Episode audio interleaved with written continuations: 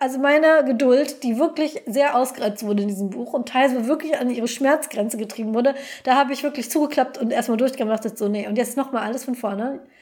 Ist das dein Ernst? Ich weiß das alles schon. Ich lese das hier doch alles gerade. Bitte, du musst jetzt nicht auch noch in diesem Buch den ganzen Kram, den ich schon hatte, nochmal von vorne erzählen, weil ich weiß es doch. Ich war doch dabei. Wir waren doch hier.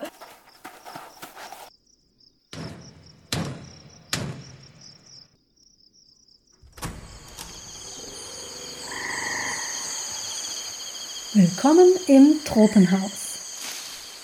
Wiederkehrende Elemente in Büchern, Filmen, Spielen und noch viel mehr. Folge 10. Die gebundene Ausgabe des Lexikons der erklärungsbedürftigen Wunder, Daseinsformen und Phänomene Zamoniens und Umgebung von Professor Dr. Abdul Nachtigaller.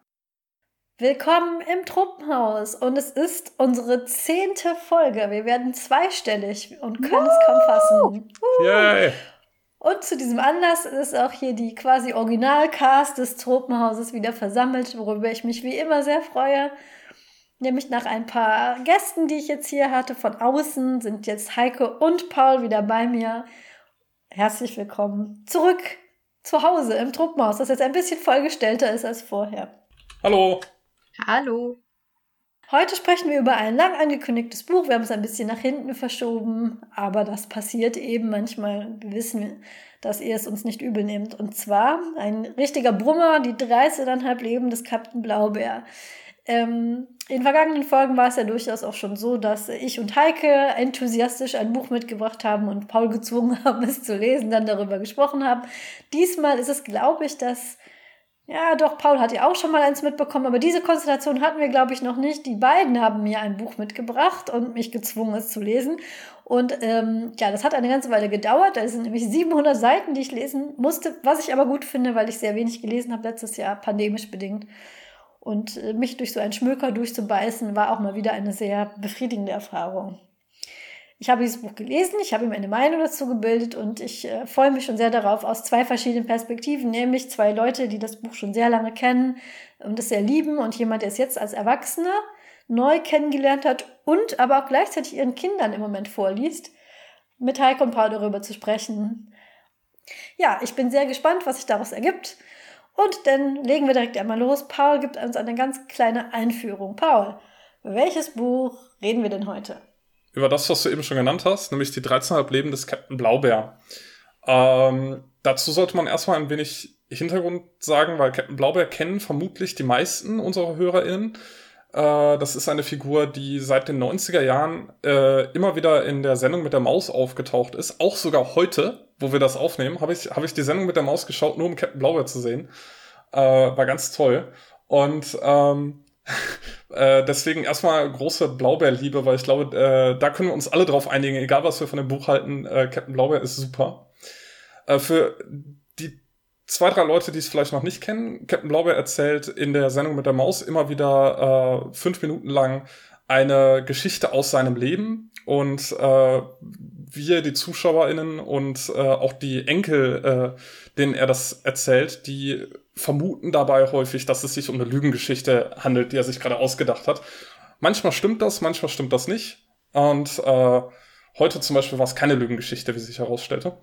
Und äh, aus dieser Figur hat sich dann ein äh, Buch ergeben, was 1999 rauskam. Und ähm, das heißt die 13,5 Leben des Captain Blaubeer.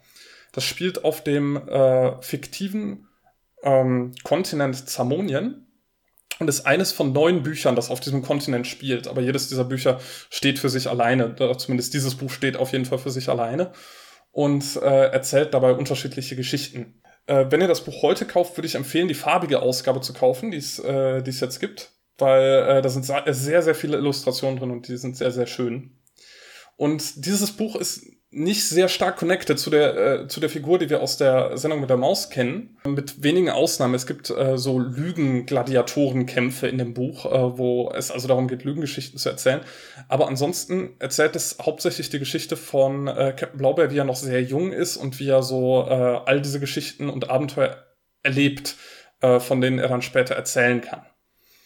Ja, das ist äh, schon fast die gesamte äh, äh, Hintergrundgeschichte. Die Handlung des Buches ist, je nachdem, wie man es erzählen will, entweder sehr schnell erzählt oder sehr langatmig. Es sind äh, äh, 13,5 Kapitel, in denen er jeweils äh, einen Lebensabschnitt, ein Leben von sich äh, preisgibt. Und äh, dabei begegnet er allerlei skurrilen Wesen und äh, Figuren äh, jedes Leben beinhaltet dabei eine mehr oder weniger abgeschlossene Geschichte, die aber gut ineinander übergehen. Das ist ein sehr flüssiger Übergang und das erzählt so eine Rahmenhandlung darüber, wie er eben über den äh, Kontinent wandert und immer mehr darüber lernt und immer mehr äh, äh, Begebenheiten hat. Das Ganze ist durchsetzt mit Anspielungen auf, ähm, auf Literatur, auf äh, Tropen, weswegen wir es ja hier auch im Tropenhaus besprechen und ja, verschiedene Figuren auch der äh, Geschichte.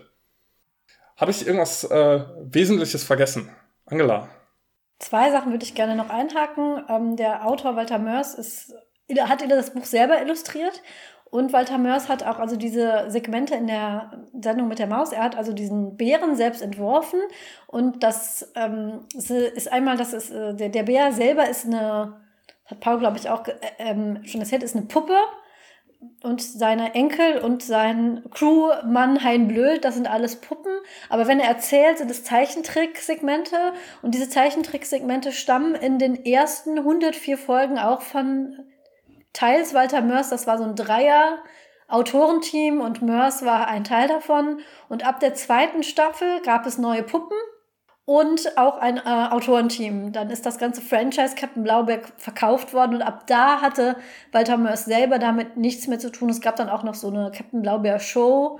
Und ähm, heute die Folgen, ich, ich schaue ja immer noch Sendung mit der Maus, auch weil meine Kinder das schauen. Ich habe Captain Blaubeer sehr gemocht, meine Kinder mögen ihn auch.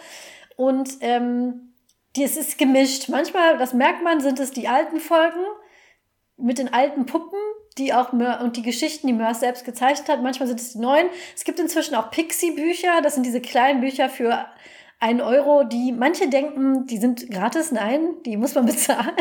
Und diese Pixie-Bücher sind dann auch nicht mehr von Mörs gezeichnet, sondern teilweise von anderen Comiczeichnern. Und man merkt das denen auch an. Die sind nicht ganz, die haben nicht diesen, diesen Flair, den die Bücher und, äh, und die Mörs-Geschichten haben. Das merkt man dann. Heike wollte was sagen. Ja, ich meine, du hast gerade gesagt, es gibt inzwischen auch Pixie-Bücher. Ähm, ich glaube, ab den 90ern und auch noch in den frühen 2000ern war einfach Captain Blaubeer, was Kinderspielzeug anging, ein Riesending. Also es gab alles Mögliche. Wir hatten auch, ehrlich gesagt, alles Mögliche. Wir waren große Captain Blaubeer-Fans in der Familie. Es gab Captain Blaubeer Verkehrserziehungsbücher. Ähm, irgendwann hatte Captain Blaubeer mal so ein Sparkassenvertrag-Ding, wo man als Kind dann so doch. wunderschöne ja, ja. Spardosen gekriegt hat mit Captain Blaubeer und Hein Blöd. Die hatte ich auch. Und wir dürfen auch nicht vergessen, es gab ja zusätzlich auch noch den Captain Blaubeer Club.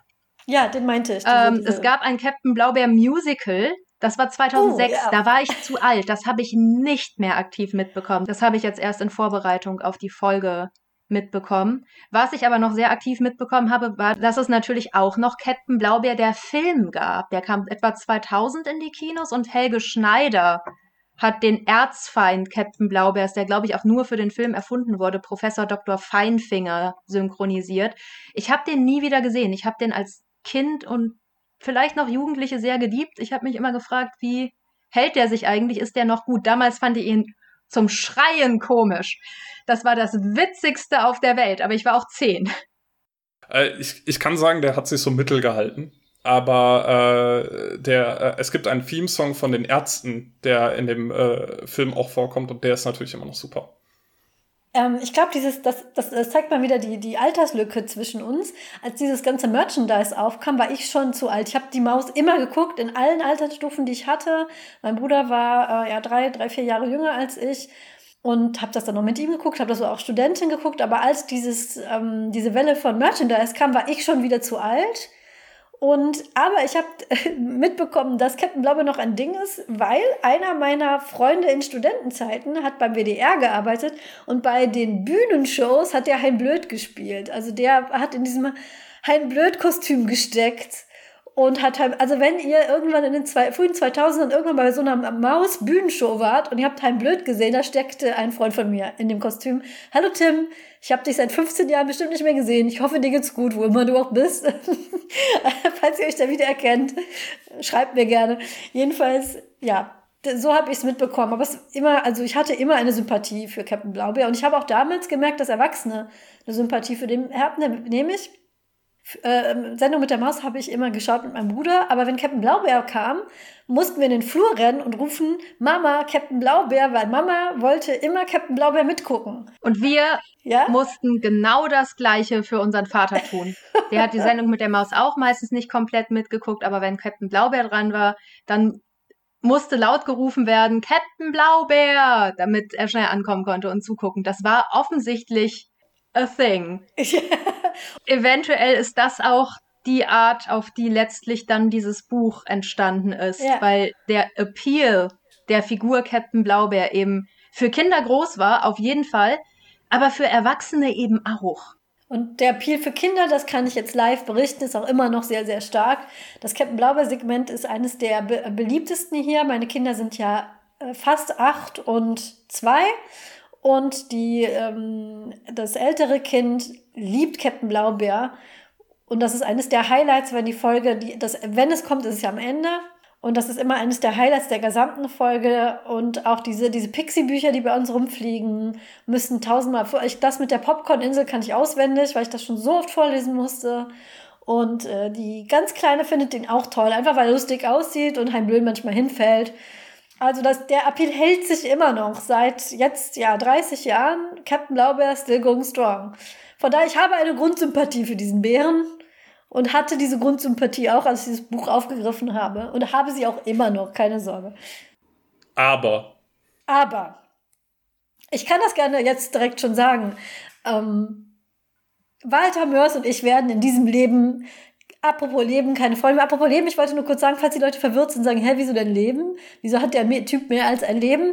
Soweit ich das in Erinnerung habe, ist das damit erklärt, dass ein Blaubeer dreimal so viel Leben hat wie eine Katze, nämlich 27 insgesamt. Und von den ersten 13,5 erzählt Cap Captain Blaubeer, weil diese, diese Farbbeeren, zu denen er gehört, leben einfach sehr lange. Also Walter Mörs und ich werden einfach keine Best Friends mehr in diesem in diesem meinem einen Leben, was ich habe. Das ist das Aber. Wie sich das in Detail auswirkt, können wir ja dann im, im Laufe dieser Folge besprechen. Ich möchte auch niemandem dieses Buch mies machen, überhaupt nicht. Ich habe beim anderen Walter Mörs Buch den großen Fehler gemacht. Das hat mir nämlich dieselbe Person ausgeliehen. Die Stadt der träumenden Bücher. Und ich habe eine sehr harsche Rezension darüber verfasst. Und das hat diese Person sehr verletzt und das möchte ich vermeiden.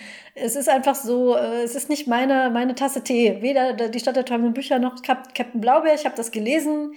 Ich habe auch nicht das Gefühl gehabt, meine Zeit ist verschwendet gewesen, aber ich habe einfach dieses, es hat mich von den Socken gerissen. Ich muss das jetzt achtmal hintereinander lesen und bin jetzt ein Harmonien-Fan. Das ist nicht passiert. Aber bitte nehmt, ich hoffe, niemand, der das jetzt hört, nimmt das persönlich. Weil ähm, ich habe, ähm, aber dazu komme ich später. Das, in einer Rezension fand ich einen Satz, der ganz zutreffend war. Das hat ja nichts mit der Qualität dieses Buches zu tun, sondern schlicht und ergreifend das, was mich anspricht, was ich lustig finde oder nicht. Aber ich hoffe, niemand, niemand fühlt sich auf den Schlips getreten, wenn ich jetzt sage, Captain Blaubeer, die 13,5 Lebens Captain Blaubeer wird nicht mein Lieblingsbuch mehr werden in diesem, in diesem Leben. Und ich hoffe, ihr auch nicht. Oder schmeißt ihr mich jetzt aus dem Truppenhaus raus? Soll ich schon mal zur Tür gehen? Ja, wir warten mal ab, wie der Rest der Folge verläuft. Oh Gott. Ähm, ich wollte noch eine Sache ergänzen, um jetzt mal wieder zum Buch zurückzukommen. Äh, Paul, du hattest gesagt, die Figur des Blaubeers im Roman hat letztlich nicht so viel zu tun mit Captain Blaubeer überhaupt. Ähm, ich würde da in dieser einen Hinsicht krass widersprechen. Ähm, und zwar dahingehend, dass der ganze Roman eine Lügengeschichte ist, von Anfang an. Und ja. das wird auch sehr deutlich gesagt im Vorwort im Vorwort, in dem er einmal ankündigt, worum es jetzt gehen soll, ähm, wo auch das mit den 27 Leben kommt, ähm, sagt er, ich müsste lügen. Und es ist ja hinlänglich bekannt, dass das nicht meiner Natur entspricht. Wenn ich behaupten würde, meine ersten 13,5 Leben wären ereignislos verlaufen. Und das ist natürlich der eine Hinweis darauf, ähm, dieser Blaubeer hier, der sagt, oh nein, Lügen ist das Letzte, was ich tun würde, ist natürlich der Blaubeer, den die Leute, die das Buch ehrlich gesagt genau deswegen gekauft haben, durchaus auch kennen. Das heißt, das, was wir jetzt hier serviert bekommen in 13,5 Leben, wird genauso, mh, hm, nennen wir es flexibel sein in, in Hinblick auf die Wahrheit, wie das, was wir aus der Sendung mit der Maus kennen. Wir wissen ja auch, äh, es ist ja auch überhaupt nicht ersichtlich, äh, welche Teile jetzt gelogen äh, sind, gelogen sein könnten und welche Teile wahr sind oder wahr sein könnten. Also innerhalb dieses Universums, in dem das Buch spielt. Es gibt ja auch andere Zamonien-Bücher. Das ist dann ja auch äh, die Frage, ob die dann äh, auch, äh, ob es, ob es Zamonien gibt oder ob alle diese Zamonien-Bücher gelogen sind. Das äh, wäre dann eine weiterführende Frage, denke ich. Aber äh, ich glaube, das führt zu weit. Aber ja, ich sehe es ein, ich sehe es ein. Es ist äh, auf jeden Fall eine äh, Verbindung zu der Figur da. Ja, das ist wirklich interessant so. Ich glaube, es ist eine der un, äh, unzuverlässigsten Erzähler, die ich je gelesen habe. Und ich habe einige gelesen, die unzuverlässig sind, aber, aber ja, ist das Franchise ist Lügen. Ich möchte, ich möchte jetzt bitte 700 Seiten Lügengeschichten erzählt bekommen. Ähm, das ist ja auch dieses Segment von Mörs, heißt Captain Blaubeer Seemannsgarn. Das ist, es ist so entstanden als als kleine Lügengeschichten. Und ich zumindest hatte das Gefühl, nachdem ich dieses Buch gelesen habe, es ist im Prinzip Captain Blaubeer Seemannsgarn, The Extended Ultimate Edition. Keine Ahnung, man müsste ihn selber fragen, ähm, ob es das ist, Walter Mörs. Ähm, ich muss gestehen, ich weiß nicht so viel über ihn, außer dass er der Mensch ist von Captain Blaubeer und dem kleinen Arschloch. Mehr wusste ich und weiß ich von Mörs jetzt eigentlich nicht. Deswegen vielleicht magst du noch ein bisschen was zum Autor sagen, Heike. Ähm, ich glaube, dass du so wenig über Mörs weißt, liegt zum Teil daran, dass Mörs meines Wissens eine unglaublich private Person ist. Also es gibt super wenig Bilder von ihm. Ähm, es ist wohl super schwer, ihn zu kontaktieren. Es ist super schwer, ihn auf Conventions zu kriegen oder sonst irgendwas. Ähm, was ich über Mörs weiß, ist, dass er aus Mönchengladbach kommt. Ähm, 1957 geboren ist, äh, eben mit diesen kleines Arschloch-Cartoons, ähm, relativ bekannt geworden ist. Die wurden ja dann in den 90ern und 2000ern auch verfilmt. Ähm, das ist auch was, da hat man natürlich eine gewisse Ästhetik und eine gewisse Flapsigkeit schon drin. Äh, und im Zweifelsfall eben auch eine gewisse Absurdität. Die hätte ich aber von selber, ehrlich gesagt, nie so richtig mit den, also erstens nicht mit Captain Blaubeer und zweitens nicht mit den Zamonien-Sachen verknüpft. Ähm, die Zamonien-Bücher sind halt super erfolgreich geworden äh, in den 2000ern. Und dann in den 2010ern, glaube ich, haben die ein bisschen an Prestige verloren, was aber vor allen Dingen daran lag, dass die ähm, Stadt der träumenden Bücher, die ja das Mörs-Buch schlechthin war und ein Riesen-Bestseller, nicht fortgesetzt wurde, so wie es ursprünglich mal gedacht war. Und danach hat sich das alles so ein bisschen zerfasert. Ähm, die Mörs-Rezeption ist sehr, sehr interessant dahingehend, dass Mörs eigentlich nicht so richtig als deutscher Fantastikautor wahrgenommen wird, obwohl das wahrscheinlich die größte deutsche Gesamt-Fantasy-Reihe ist, die wir haben, ähm, die ja auch irgendwie sehr distinkt ist, auch in andere Sprachen übersetzt wurde. Aber ähm, es wird schon sehr stark nicht als Genre-Literatur wahrgenommen, sondern eben eher als satirische hohe Literatur. Also es ist äh, eine sehr unterschiedliche oder eine, es ist eine sehr variable Zielgruppe, die er da anspricht, die eben gerade auch immer einen gewissen akademischen Anspruch sucht. Und abgesehen davon ist er natürlich bekannt als Comicautor, ähm, Autor von noch ein paar anderen Büchern, hat, glaube ich, sehr viele Comics gemacht tatsächlich. Und irgendwann in den 2010ern wurde er dann nochmal richtig groß mit diesen Hitler-Comics. Ich glaube, das war Adolf die Nazi-Sau. Da gab es auch einen Film zu, meine ich. Ich glaube, das war nur ein Musikvideo. Ach, genau. Genau, das, da gab es dann entsprechend auch nochmal, wie immer, wenn irgendwas mit Hitler ist, eine entsprechende Feuilleton-Diskussion, ähm, Drohbriefe von richtigen Nazis, die sich veralbert fühlten. Und das ist aber auch schon alles, was ich weiß. Wie gesagt, also sehr, sehr zurückgezogener, sehr, sehr privater Mensch. Die Adolf-Bücher habe ich tatsächlich auch gelesen, die waren aber sehr einfach nur Klamauk. Also das war, äh, da war nicht irgendwie politische Diskussion oder sonst irgendwas, das war Klamauk. Muss man so klar sagen. Ja, ich glaube, das ist auch was, was immer Leute ein bisschen vor ein Rätsel stellt oder wo ich merke, ähm, ich krieg halt die Adolf-Sachen und das kleine Arschloch so schwer zusammen mit diesem in Anführungszeichen akademischen Anspruch, den teilweise diese Zamonien-Bücher dann für sich beansprucht haben. Die haben ja auch so eine ganze akademische Metafiktionalitätsnische aufgetan, wo Leute halt wirklich dran forschen können. Äh, Angela, du hast gerade schon gesagt, das ist vielleicht der unzuverlässigste Erzähler, den ich jemals gelesen habe. Genau sowas sorgt natürlich für eine größere literaturwissenschaftliche Auseinandersetzung. Und ich finde es unglaublich lustig, dass äh, die Person, die das kleine Arschloch geschrieben hat und die Person, zu der halt Leute ihre Dissertationen schreiben, äh, die gleiche ist. Kleines Arschloch es sind ja auch Comics. Ich habe den Film damals gesehen, weil der irgendwann, als ich in der Schule war, war das so einer von, das war quasi so Proto-South Park. Das hat man halt geguckt, ähm, um drüber zu reden, so nach dem Motto. Ich habe das geguckt und ich fand das lustig. Das war so Humor, mit dem man Erwachsene ärgern konnte für Teenager. Aber es ist wirklich so Edgelord-Humor. Einfach alles, was irgendwie geht, ausreizen bis zum geht nicht mehr.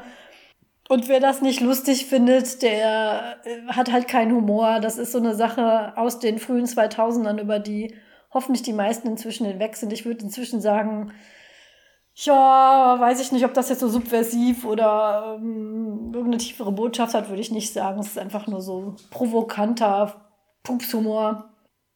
Ist so mein, mein, mein Eindruck davon gewesen, Heike. Ja, ich war gerade super begeistert davon, dass Paul gesagt, den Begriff Klamauk verwendet hat, weil das ist genau das, was ich dafür genau. verwendet hätte. Und jetzt hast du provokanter Pupshumor gesagt und ich denke mir, oh, noch so ein gutes Wort dafür.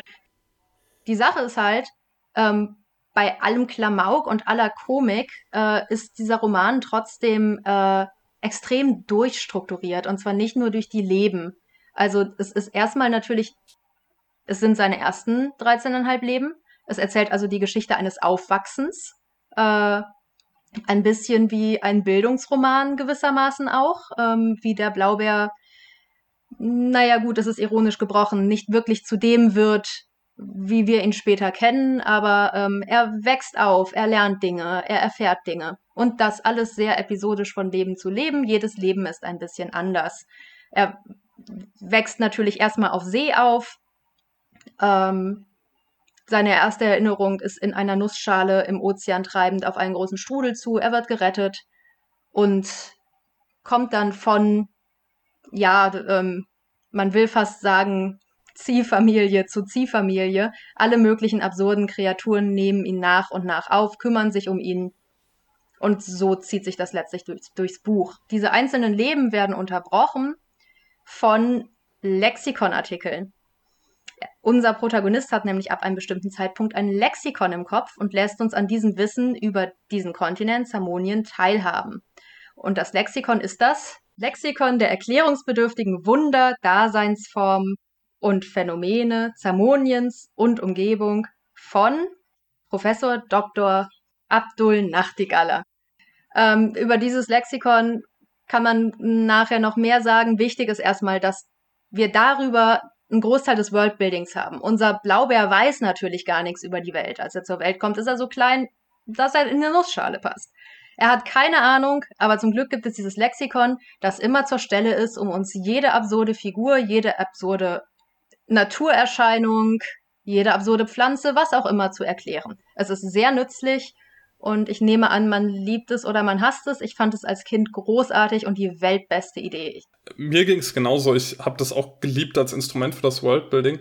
Und mir kommt es so vor, als ich jetzt nochmal Teile davon gelesen habe, dass tatsächlich der, der Humor, der in dem Buch steckt, größtenteils aus dem Lexikon kommt. Also äh, wir, wir haben auch humoristische Momente in der normalen Handlung, aber das Lexikon hat halt immer wieder ironische Anspielungen oder, oder absurde Momente, äh, die dann eben so einen ganz eigenen Humor ausmachen. Und das finde ich auch super. Auch mit dem Timing ja. natürlich. Das Lexikon gibt manchmal Informationen ein bisschen zu spät preis, wo sich der Blaubär dann denkt, danke sehr, es wäre wirklich wichtig gewesen, das ein bisschen früher zu wissen.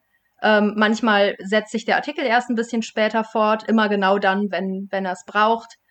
Ähm, da wird viel mit Timing gearbeitet und das Lexikon ist ein wirklich schönes Erzählelement. Hat mich ein bisschen erinnert an den Hitchhiker's Guide. Und ähm, ich fand das auch. Es ist ein schönes Erzählelement, was ich auch ähm, ein, ein, einen schönen, ein schönen, ähm, ich weiß nicht, ob es ein Brick-Joke ist, ob es das schon ist, aber ganz am Schluss erfährt er, wie man es bedient. Also wirklich auf den allerletzten Seiten ist die Gebrauchsanweisung. Er hätte es tatsächlich, er hätte, er hätte eine, eine Textsuche haben können. Er hätte weiß ich, irgendwas, wenn man am Ohr zieht, hätte, wer passiert und das erfährt er ganz zum Schluss und das ist glaube ich, auch so ein Ding, was man so nachvollziehen kann, was einem selbst schon oft passiert ist. Irgendwie, man wühlt sich durch irgendwelche Menüfolgen von irgendeiner Mikrowelle und dann findet man die Gebrauchsanweisung. Das finde ich auch. Also es ist ein, ein nettes Tool, auch ähm, erzähltechnisch. Ja, aber dann wollen wir vielleicht mal zu den Leben kommen, denn ich würde gerne von euch beiden wissen und dann vielleicht von Angela zuerst. Ähm, hattest du denn ein Lieblingsleben und direkt danach auch die Folgefrage, gab es ein Leben, das du am wenigsten mochtest? Hattest du ein Hassleben? Denn ich hatte beides.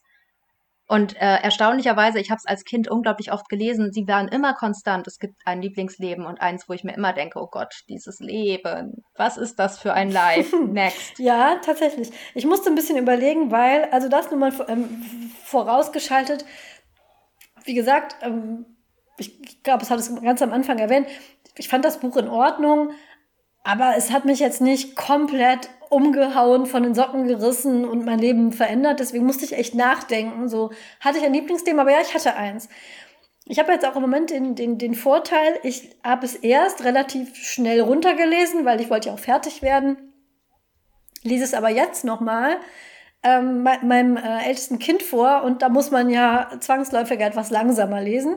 Und bei beiden Durchgängen fand ich das vierte Leben bis jetzt am besten. Also natürlich, ich bin etwas langsamer beim Vorlesen. Ich glaube, beim Vorlesen bin ich jetzt mitten in der Nachtschule. Ich glaube, es ist das sechste Leben. Aber ähm, ich kann jetzt schon sagen, das wird, glaube ich, so bleiben. Das vierte Leben, mein Leben auf der Feinschmeckerinsel.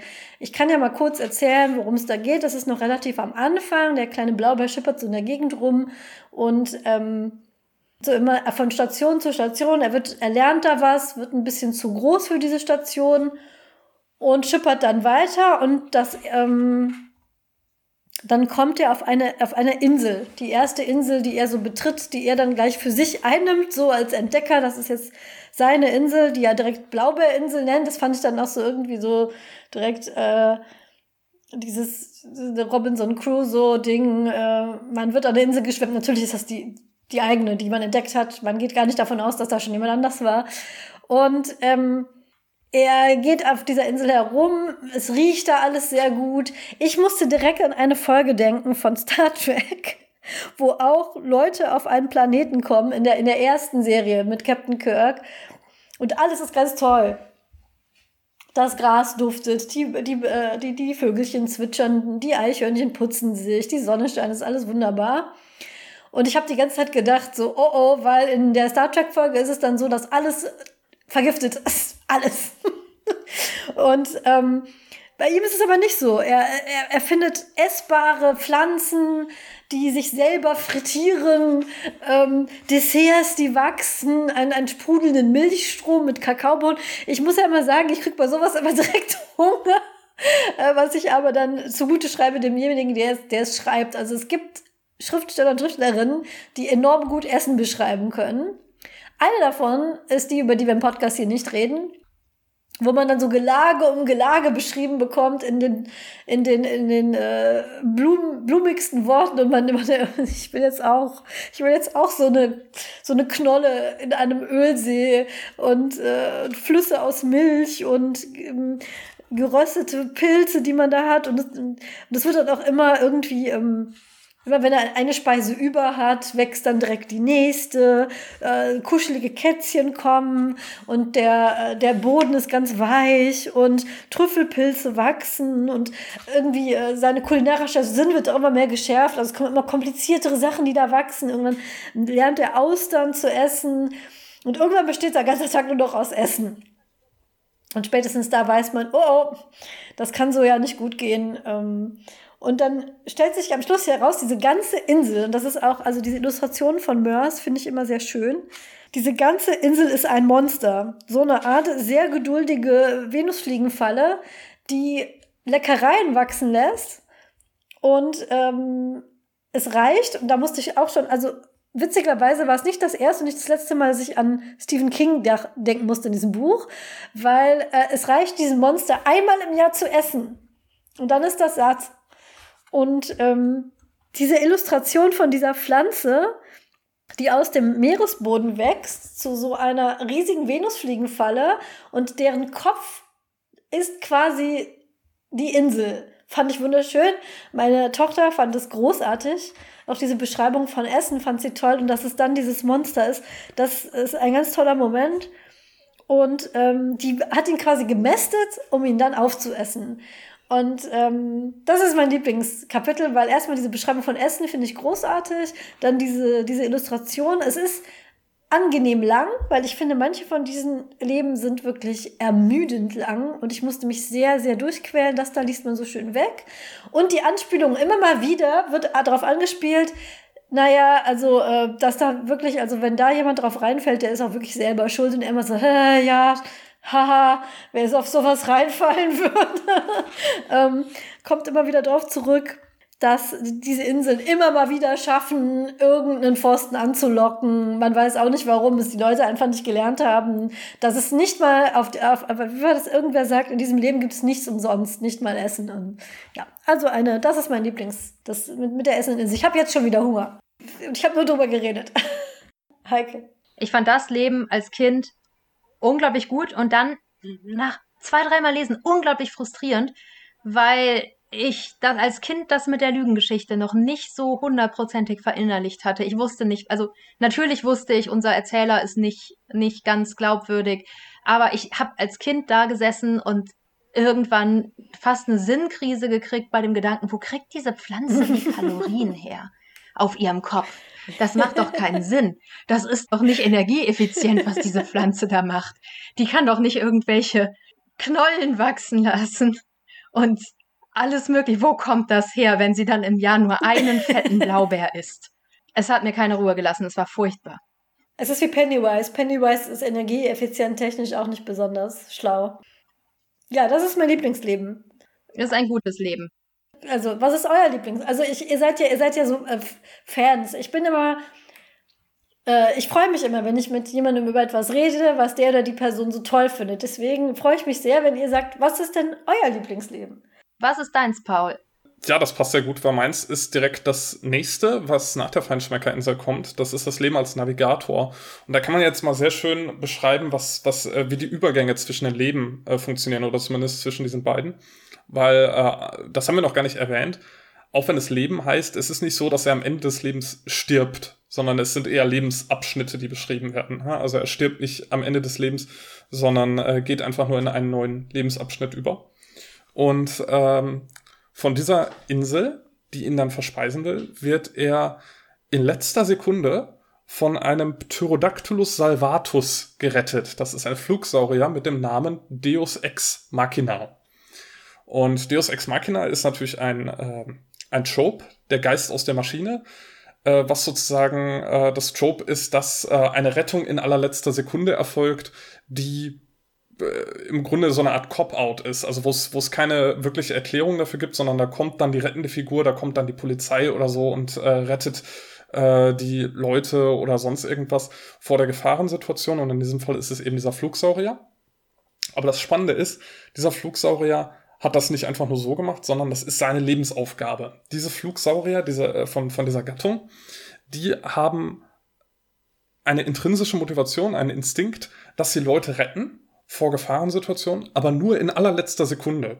Und die versuchen sich auch gegenseitig zu übertrumpfen darin, länger und länger zu warten und in der letzten Sekunde dann wirklich äh, die äh, äh, Charaktere zu retten. Und äh, ich mag dieses Leben, äh, also äh, daraufhin, dass er gerettet wurde, äh, sagt Deus Ex Machina zu, ähm, zum Blaubär, dass er leider sehr kurzsichtig ist, aber äh, dass er ihn gut erkannt hat, weil er so fett ist und äh, dass er schon lange, lange über der Insel gekreist hat und nur darauf gewartet hat, dass die Insel zuschnappt. Also er hätte ihn schon vor Ewigkeiten retten können, aber ja, dann hätte er ja vermutlich keine, äh, keine Erkenntnis daraus gehabt, sondern erst dadurch, dass er in Lebensgefahr schwebte, äh, hat er dann äh, eben die Erkenntnis, äh, dass er das nicht nochmal macht. Das ist vielleicht so, so ein bisschen so das Prinzip von Saw, äh, wenn man so will, nur äh, ohne, ohne dann äh, tatsächlich Leuten Schaden zuzufügen. Und ähm, Mac sagt dann eben, wie gesagt, dass er, äh, also Deus Ex Machina wird kurz Mac genannt. Äh, er sagt dann eben, dass er kurzsichtig ist und äh, Blaubeer bietet sich ihm als Navigator an, so dass äh, sie dann eben äh, das Blaubeer aus seinem Rücken mitfliegt und äh, ihm sagt, wie er fliegen muss, um Leute zu retten. Und in dem Leben wird dann, werden dann einige Rettungsaktionen auch beschrieben. Äh, zum Beispiel rettet er dann äh, eine Person, die sich, äh, die sich zu Tode stürzen will, rettet er in, äh, rettet er in allerletzter Sekunde und natürlich, äh, aber er verweigert anscheinend sehr, sehr lange, dass er überhaupt losfliegt, obwohl Blaubeer ihn immer weiter drängt, um ihn dann wirklich in allerletzter Sekunde noch zu holen. Und was ich an dem Leben besonders schön finde, ist, dass er äh, im Laufe des Lebens einen, äh, ein, ein, ich glaube, es ist ein Tierheim oder so ähnlich. Es ist äh, irgendetwas, wo äh, Wolpertinger Welpen gezüchtet werden. Und äh, das rettet er vor einem äh, Riesenungeheuer, das das niedertrampelt. Angela, du hast eine Anmerkung? Ja, es ist kein Tierheim, es ist eine, es ist eine Welpenfarm. Äh, man würde so heute auf Twitter sagen Puppy Mill. das sind. Äh, ah, okay. Genau. Diese Wolpertinger sind als ähm, kleine Tiere sehr, sehr, sehr niedlich. Das, laut Lexikon-Eintrag sind es die niedlichsten Wesen in ganz Zamonien. Die, die, bleiben aber nur ein paar Monate niedlich, dann werden sie nicht mehr so niedlich. Aber weil sie so unglaublich niedlich sind, werden sie halt gezüchtet und verkauft. Und äh, das ist also kein Tierheim, sondern eine, eine Zucht, eine Wolpertinger Welpenzucht. Danke, das hatte ich nicht mehr in Erinnerung. Schon ein bisschen her, dass ich dieses Kapitel gelesen habe. Jedenfalls rettet äh, retten Mac und Blaubeer aus äh, diesem, äh, aus dieser Zucht, aus diesem äh, Welpenheim, retten sie äh, einen äh, Wolper, äh, also retten sie ganz viele Wolpertinger Welpen, aber unter anderem einen Wolpertinger Welpen namens Rumo. Der taucht in einem späteren Zamonien-Roman nochmal auf. Der hat nämlich ein eigenes äh, Buch. Das ist der dritte Teil. Da kommen wir vielleicht später nochmal drauf zu, äh, mal sehen. Ähm, soll jetzt auch nicht so äh, stören. Aber dieser Wolpertinger der wird dann später, in einem späteren Leben, wieder für Blaubeer der Deus Ex Machina. Weil der rettet ihn dann nämlich in letzter Sekunde. Und das finde ich so wunderbar, dass er hier Leute in letzter Sekunde äh, rettet, zusammen mit dem äh, Deus Ex Machina. Und dann kommt das wieder zu ihm zurück. Also äh, das hat man sehr äh, viel über die ganzen Leben, dass irgendwelche Dinge, die er in der Vergangenheit macht, ähm, ihm dann äh, in der Zukunft wieder begegnen. Und äh, das finde ich wunderbar gemacht und das ist ein Motiv, was sich in diesem Leben äh, immer wieder, äh, was mich immer wieder freut, wie er diesen äh, Rumo rettet, diesen einen Wolpertinger Welpen und ähm, äh, dadurch dann eben am Ende entkommen kann. Und ja, dann gebe ich mal direkt weiter, weil wir haben jetzt eine Person, die hat noch nicht gesagt, was ihr Lieblingsleben ist, und das ist Heike. Was ist denn dein Lieblingsleben? Ja, an der Stelle ähm, müssen wir euch, den Zuschauer, innen schwören, wir haben das nicht abgesprochen. Mein Lieblingsleben ist das sechste Leben, also nach Pauls Lieblingsleben. Ähm, also, ich meine, mit Verlaub, da hat der Blaubeer gerade einfach wirklich einen Run an wirklich, wirklich guten Leben. Das sechste Leben ist das Leben in den Finsterbergen, aber ähm, eigentlich und für mich als Kind relevant, es ist das Leben in der Nachtschule. Ähm, nach seiner Zeit mit dem Rettungssaurier, der sich irgendwann zur Ruhe setzt und in eine Rettungssaurier-Altersheim-Pension geht, ähm, wird unser Held in der Schule von Professor Dr. Abdul Nachtigaller abgesetzt. Die ist in den Finsterbergen, weil äh, da gibt es gute Gründe für. Ähm, long story short, Wissen ist Nacht aus irgendwelchen Gründen. Vor allem, weil es witzig klingt, aber das zieht sich hier durch. Ähm, Im Dunkeln weiß man mehr. Deswegen hat Professor Dr. Abdul Nachtigaller, den wir zu dem Zeitpunkt schon kennen, denn er hat ja dieses fabelhafte Lexikon geschrieben, eben seine kleine, sehr intime Nachtschule in den Finsterbergen. In dieser Nachtschule dürfen nur Lebewesen lernen, die die letzten ihrer Art sind. Das ist nicht das beste Konzept, aber ich nehme an, auch so kann man Massenuniversität irgendwie klein halten. Ähm, dort kommt der Blaubär an und darf von da an über eine gewisse Zeit lang da lernen. Und ich denke, es ist ein bisschen deswegen mein Lieblingsleben, schon weil Schulsettings für mich als Kind immer was waren, was mich sehr angesprochen hat. Ähm, man hat das obligatorische Schultrio ähm, aus zwei Jungen und einem Mädchen übrigens, äh, den Blaubeeren Fredda, der Berghutze und dem Prinzen aus einer anderen Dimension, Querzuipü. Ähm, ernsthaft, ich habe diesen Namen noch nie ausgesprochen in meinem ganzen Leben. Es ist wirklich einfach nur die obere Reihe auf eurer Tastatur, da könnt ihr den Namen nachlesen.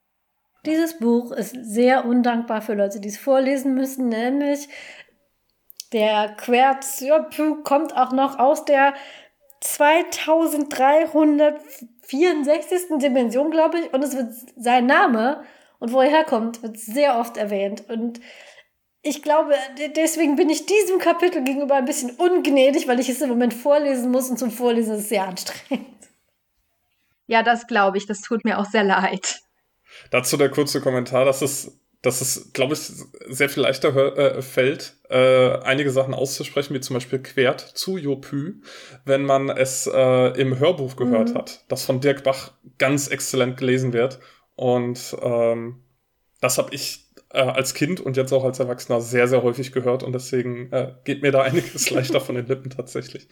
Ich möchte an dieser Stelle noch anmerken, dass der Zeitpunkt, zu dem ich das das erste Mal gelesen habe, ein Zeitpunkt war, zu dem wir noch keinen Computer hatten. Das heißt, es gab für mich auch keine Möglichkeit, mit dieser Buchstabenfolge irgendwas zu verbinden. Und ich kann mich dran erinnern, dass ich irgendwann ein paar Jahre später vor einer Tastatur saß, da so drauf guckte und auf einmal dachte, wow, wow what the hell? Oh mein Gott. Ähm, ja, aber jedenfalls der Schulalltag ähm, wird relativ ausführlich und relativ ereignislos beschrieben. Ähm, man erfährt zum ersten Mal von Professor Dr. Abdul Nachtigaller sehr ausführlich, was der als Wissenschaftler und Universalgenie, er ist ein Eidet mit sieben Gehirnen. Ähm, das heißt, er kann Dinge denken, die andere nicht so gut denken können, wenn sie nicht wenigstens vier Gehirne haben, was auch immer wieder betont wird. Ähm, er ist eine sehr verschrobene, merkwürdige Wissenschaftlergestalt, ähm, die in ihrem Leben alles Mögliche erfunden hat und alle möglichen Abenteuer erlebt hat. Wir erfahren ein bisschen was von diesen Abenteuern. Es fühlt sich sehr stark so an, als könnte das Buch noch ewig so weitergehen. Es könnte noch viel mehr Geschichten geben, die wir jetzt einfach nur nicht erzählt bekommen. Und dann erfahren wir relativ zufällig ein bisschen was an Wissensbereichen aus Zamonien und Umgebung. Und ich, ich fand es großartig. Ich fand es als Kind großartig und jedes Mal, wenn ich es wieder gelesen habe, war es wieder mein Lieblingskapitel. Ähm, es hat noch eine zweite Hälfte, muss man sagen. Nach einer Weile gehen die MitschülerInnen, also Fredda geht, glaube ich, zuerst und Quert ist dann der nächste. Ähm, was schade ist, denn wir hatten vorher auch ein bisschen Anteil an den Gesprächen. Das Leben in der Nachtschule hält nicht wirklich viele Aktivitäten bereit. Professor Dr. Abdul Nachtigalla ähm, ist strikt gegen Sport, auch etwas, was ich als Teenager dann auch sehr ansprechend fand an dieser, an dieser Schule. Ähm, es findet alles in absoluter Dunkelheit statt. Wirklich gutes Essen gibt es auch nicht. Ölsardinen sind, hat er irgendwann mal ausgerechnet, einfach die beste Möglichkeit, SchülerInnen zu ernähren. Ähm, da stimmen die Kalorien und es lässt sich gut stapeln und deswegen ist das klasse. Ähm, raus können sie auch nicht wirklich. Sie können sich zwischendurch mal draußen auf den Vorsprung stellen und tief durchatmen. Und all das sorgt schon für ein sehr, sehr spezifisches und sehr, sehr weirdes Schulflair, das mich unglaublich angesprochen hat. Das Ganze endet dann allerdings damit, dass auch unser Held irgendwann diese Schule verlassen muss. Und die Stelle ist bis heute die, an die ich mich tatsächlich erinnere. Und das ist, glaube ich, das, was ich wirklich so toll finde an diesem Leben. Denn ich meine, ich bin nachher studieren gegangen und vom verschrobenen Professor bis zum furchtbaren Essen sind das natürlich alles Studienklischees, die da drin verarbeitet werden. Auf die eine oder andere Art. Aber das richtig, richtig Tolle ähm, was ich auch sonst fiktional nie wirklich verarbeitet gefunden habe, ist die eigentliche absurde Art, auf die sie da lernen. Es kommt nämlich irgendwann gegen Ende der Punkt, an dem sowieso halt seine Freunde schon weg sind und dann sitzt unser Held da und kann nicht mehr folgen. Er hat keine Lust mehr richtig zuzuhören. Er kennt sich jetzt so gut aus. Er ist vollkommen gebildet. Er kann, alles Mögliche. Aber er kann nicht mehr richtig zuhören. Und es kommt zu einem Gespräch zwischen ihm und seinem Professor. Und der Professor ähm, fragt ihn, ob ihm nicht klar ist, woran es liegt, dass er jetzt immer klüger geworden ist. Und es stellt sich eben raus, dass in Zamonien oder in Walter Mörs Universum Wissen eine Krankheit ist, die von Eideten übertragen wird. Wissen ist nichts, was du einfach nur so lernst, das natürlich auch. Aber letztlich ist es relativ egal, worüber die Person da vorne redet. Solange sie ein Eidet ist, steckt sie dich immer weiter mit Wissen an. Das ist eine unglaublich gute Beschreibung dessen, was ein Hochschulumfeld mit einem macht. Denn auch an der Uni ist es halt so, man schnappt Wissen überall auf. Es ist nicht so, dass man am Ende genau das auswendig kann, was in den Vorlesungen gesprochen wurde, sondern man sammelt so nach und nach immer mehr zusammen, bildet immer mehr Konzepte und es ist einfach überhaupt kein binäres, ich weiß etwas nicht und danach weiß ich es, sondern es ist in Wirklichkeit super kompliziert und am Ende von so einem Studium hat man irgendwann das Gefühl, ich weiß jetzt super viel, ich habe keine Ahnung, wo genau dieses Wissen herkommt. Und das ist etwas, das habe ich echt nirgendwo sonst eingefangen gefunden.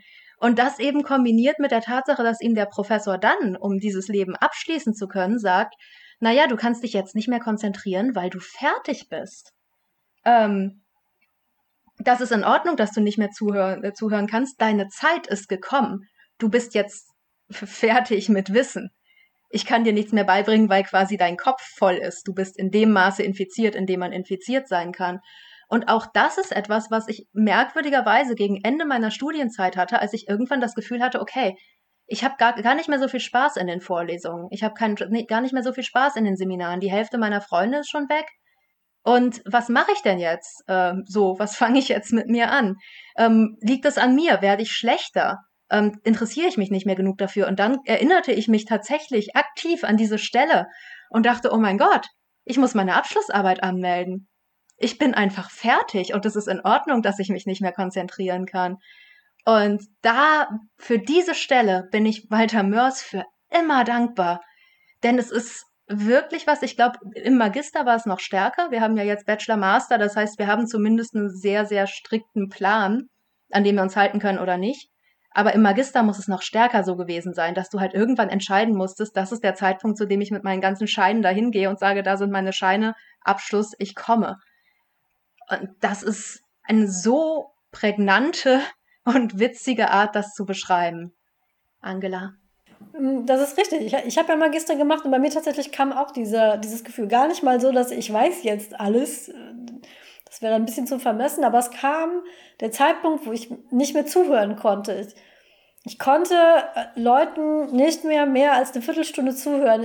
Es ging einfach nicht mehr. Mein, ich habe angefangen abzuschweifen, meine Gedanken sind weggewandert und dieses Gefühl verbinde ich auch sehr stark mit meinen letzten Semestern. Von daher kann ich mich da sehr abgeholt fühlen. Aber tatsächlich, ähm, ich finde ja auch, die Nachtschule bildet so ein akademisches Umfeld ähm, sehr gut ab. Allerdings muss ich für mich sagen, auch die negativen Sachen, weil ich fand, es sehr anstrengend zu lesen, weil es fast nur Auflistungen waren. Immer wenn eine Stunde beschrieben wurde, auch jetzt, wo ich das vorlesen muss, rolle ich innerlich schon die Augen, weil Blaubeer, äh, also dieses Buch finde ich, ähm, und ich finde, das ist vor allem in der letzten Hälfte dieses Buches sehr stark. Es sind unglaublich viele Aufzählungen. Es sind so viele Aufzählungen und das Nachtschulkapitel ist für mich das, wo es so losgeht mit diesen Aufzählungen. Beim, beim Essen ging es auch, es ging auch schon los beim Essen, also da waren ja auch diese Aufzählungen von Essen. In der Nachtschule ist es, also vor allem diese Lektionen von Nachtigalle sind wirklich nur Listen. Also was der alles lernt, die Schüler und Schülerinnen alles lernen, das sind Listen und Listen und Listen von, von Sachen. Ich weiß nicht, ob das extra ist. Ich habe das Gefühl, es ist extra, weil ganz zum Schluss wo der, eine der letzten Lexika-Einträge kommt, wo die Blaubeeren beschrieben werden. Und jede Farbe von diesen Blaubeeren wird, es gibt blaue Beeren. Diese sind unterteilt in, und dann kommt Cyan, äh, keine Ahnung, Indigo, hellblau, nachtblau. Und ich so, ist, ich habe das wirklich gelesen, dachte, ist, ist das, ist das dein Ernst jetzt? Ist das jetzt die die auf den Gipfel getriebene, willst du mir damit sagen, es ist okay, du brauchst die nicht lesen. Ich habe sie nicht geschrieben, damit du sie liest. Es ist in Ordnung. Überspring das. Es ist, es ist okay. Weil wenn es das so ist, dann habe ich das erst sehr spät gemerkt. Aber gerade wenn man das jetzt vorliest, also zum Vorlesen sind diese Listen enorm ermüdend. Was aber auch eine akademische Erfahrung ist, weil es ist ja teilweise manchmal so, dass man nur Listen und Listen und Listen, man fängt an, dass man sich in irgendeine Seminarliste einträgt, dann muss man die Literaturliste lesen, dann muss man selber, so eine Hausarbeit ist ja nichts wert, wenn du nicht mindestens, keine Ahnung, zehn Sekundärquellen hast, wieder eine Liste, dann musst du Vokabeln auswendig lernen und, und Phonetik, äh, Des Deskriptionen. Mein Mann hat ja Pathologie studiert und äh, überall lagen hier Listen von Kanji rum. Also es ist, akademisches Umfeld ist eine es ist eine Umgebung von Auflistungen, das ist wohl richtig. Aber ich fand es, also jetzt als Erwachsene das zum ersten Mal zu lesen, ich fand es sehr, sehr anstrengend. Das muss ich wirklich sagen. Äh, ich wollte noch was äh, erwähnen zu den, zu den Finsterbergen. Du hast gerade, also ich kann das äh, gerade kurz zu Angela, ich kann das nachvollziehen mit den Listen und äh, mir hat das auch nicht so viel ausgemacht, weil in vielen dieser Listen, und ich glaube, da komme ich äh, gleich noch zu, wenn wir kurz über Atlantis sprechen, sind sehr, sehr viele sehr, sehr schöne Sachen drin versteckt, äh, die ähm, mir dann wieder Freude bereiten und die dann äh, das auch wieder auflockern und äh, das nicht so wirken lassen wie eine Literaturliste für mein Studium. Aber was ich noch erwähnen wollte zu den Finsterbergen, ich fand das sehr schön, was du gesagt hast, Heike, mit dem, dass da im Grunde so alle möglichen äh, Stereotype und Vorurteile gegenüber äh, äh, Uni und Intellektuellen und Lernen und so dass das alles abgebildet wird, sowohl Positives wie auch Negatives, also auch äh, so eine, so eine gewisse Ignoranz, die Nachtigall an den Tag legt. Das ist ihm auch egal, ob die Leute ihm zuhören oder nicht. Er macht halt sein Ding.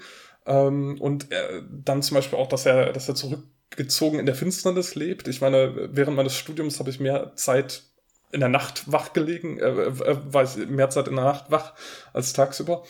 Und äh, was ich auch sehr schön finde, ist, äh, das ist auch wieder so, so ein Brückenschlag, der dann später wieder zurückkommt oder der mir erst so beim zweiten, dritten Lesen klar wurde. Äh, am Ende äh, der Nachtschule oder, oder während der Nachtschule wird immer wieder gesagt, äh, betont er immer wieder, dass er im Grunde ein Universalgelehrter ist. Er sagt, äh, das könnte ich machen, ich kann das machen, ich kann dies machen, weil ich das alles gelernt habe. Und am Ende ist er im Grunde ein Universalgelehrter und kann alles machen. Und später, wo er dann einen Beruf ergreift, da wird er dann zuerst Pizzabäcker und später Poetry Slammer.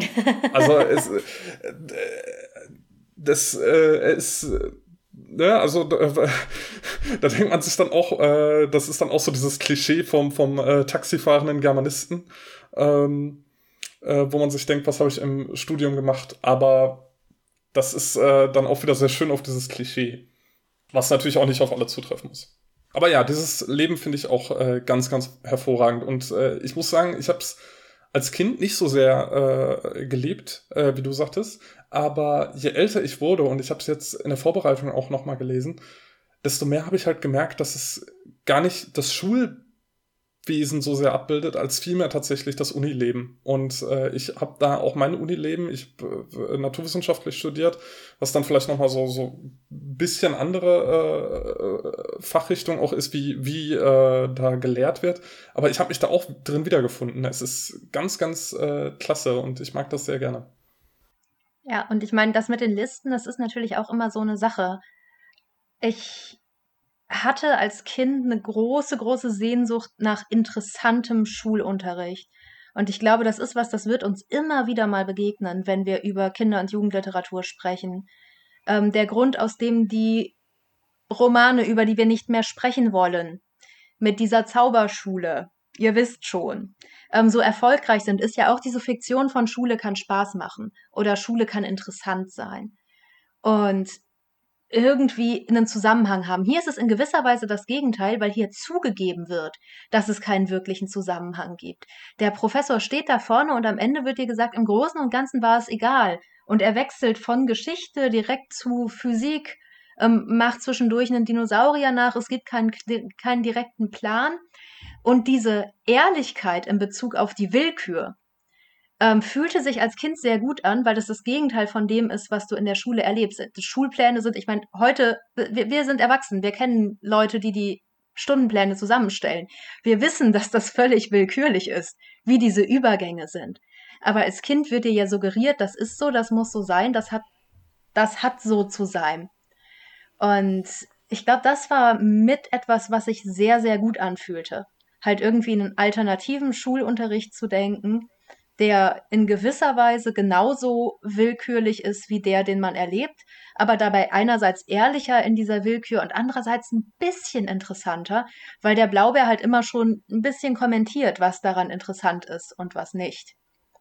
Und die Vorstellung, in der Nachtschule zu, zu lernen, das war, das war ein Traum. Und damit war ich ja jetzt auch nicht alleine. Ähm, die Nachtschule ist ja schon mit etwas, was so einen gewissen Kultstatus ähm, gekriegt hat im Nachhinein.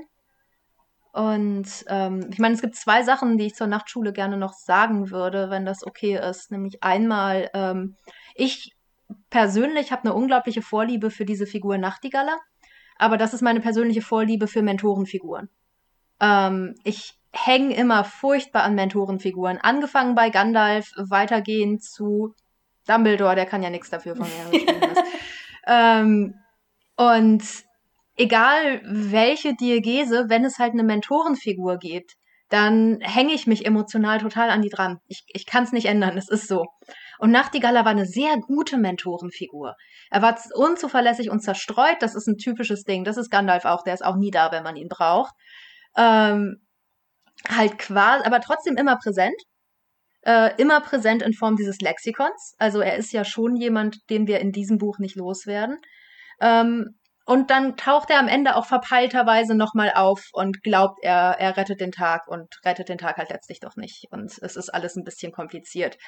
Aber diese Abwandlung der Mentorenfigur zu verschrobener Akademiker, und zwar wirklich verschrobener Akademiker und nicht Gandalf hat irgendwann mal irgendwas gelesen und nicht ähm, ja gut, äh, Dumbledore isst Zitronenbonbons, aber ganz ehrlich, so unglaublich verschroben ist er nicht. Also nicht beängstigend verschroben und unglaublich weird. Nachtigaller ist wirklich weird, aber gleichzeitig eben auch durch sein Wissen wirklich mächtig.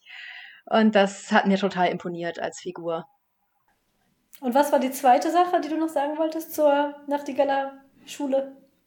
Die Nachtschule ist tatsächlich der Name des Forums geworden nachher ähm, diese ganze intellektuelle Auseinandersetzung mit Zamonien, das ist was, das ist nicht wirklich durch die 13,5 Leben des Captain Blaubeer entstanden. Ich glaube, das wurde aber hier schon verstärkt, weil man theoretisch die Möglichkeit hatte, sich was durchzulesen und dann liest man den Namen Hildegunst von Mythenmetz und fängt an zu überlegen, wer ist denn das und was könnte es mit dem auf sich haben. Aber ähm, nachdem die Stadt der träumenden Bücher erschienen ist, ähm, das unglaublich viel intertextuelle Spielereien hatte, ähm, hat sich tatsächlich ein MERS-Forum gegründet. Ungefähr in der Zeit. Ähm, und das nannte sich Nachtschule. Und ich habe heute zum ersten Mal nachgeguckt, das gibt es noch immer. Und sieht auch noch genauso aus wie damals. Es ist unendlich charmant. Und das Entscheidende an der Nachtschule war, es gab nicht nur ein Klassenbuch, also es war wirklich komplett als Schule aufgemacht. Es gab auch Hausaufgaben und jeder, der sich in diesen Foren beteiligen wollte, konnte Aufsätze schreiben über Zamonien, sich dabei auf die Bücher beziehen, aber natürlich auch Sachen dazu erfinden und konnte dann Feedback kriegen von anderen Leuten etc. pp. Das heißt, dieser akademische Part im Blaubeer, der sich dann ja in gewisser Weise in allen weiteren Büchern fortsetzte, ähm, machte wirklich viel von dem in Anführungszeichen Fandom aus. Und das geht alles auf dieses Nachtschulen-Kapitel zurück, letztlich. Ich glaube, wer, wer diese Nachtschule damals gelesen hat und dachte, oh ja, das ist es, äh, der wurde dann nachher auch, ich habe keine Ahnung, ich weiß nicht, ob die sich nachher einen Namen gegeben haben, so wie Huvians oder Potterheads. Da war es zu früh für. Aber ich wüsste es wirklich gerne. Ich weiß nicht, ob man uns auf irgendeiner Plattform Kommentare hinterlassen kann, aber wie nennen sich die Mörs Stands? Erzählt es uns bitte. Damals gab es noch keinen Namen. Okay, wir haben über unsere Lieblingsleben geredet. Ähm, ich bin ja heute die äh, Regnerin auf alle Paraden, deswegen kann ich das ja auch überleiten mit, wir wollten jetzt auch darüber reden, welche haben euch denn am wenigsten gefallen? Heike, glaube ich, wollte anfangen, weil das wieder chronologisch weitergeht. Ähm, das Leben, das ich am wenigsten mag, und es war als Kind so, und es ist heute immer noch so, ist leider, leider das Atlantis-Leben. Ich sage leider, weil mein Leben in Atlantis mit Abstand das längste Leben ist. Und während ich in dem Schulsetting hervorragend mit den Aufzählungen umgehen konnte, ähm, hörte das für mich als Kind in Atlantis so ein bisschen auf. Ähm, in der Schule macht es Sinn, dass da Aufzählungen waren, weil die gehörten da irgendwie hin. Ähm, da sollte Wissen gesammelt sein. Ähm, in dem Stadtalltag in Atlantis, ich, ich weiß nicht, ich wollte nicht wissen, wie diese Stadt aufgebaut ist, ist die traurige erste Wahrheit. Und auch als ich später gelesen habe, da wurde es interessanter und ich habe gemerkt, auch da steckt viel drin. Ähm, auch da sind viele witzige Anspielungen, da sind viele Beobachtungen über Stadtleben. Aber nee, ich, ich fühl's nicht. Und es endet mit diesem Lügenduell dass ähm, Paul hat gerade schon gesagt, unser Protagonist wird Poetry Slammer. Ähm, tatsächlich fängt er an, bei Lügenduellen mitzumachen. Äh, und ähm, es sorgt dafür, dass man unglaublich viele kleine Geschichten kriegt. Ähm, kleine Nebengeschichten werden immer wieder mal erzählt. Das ist total normal für den Roman.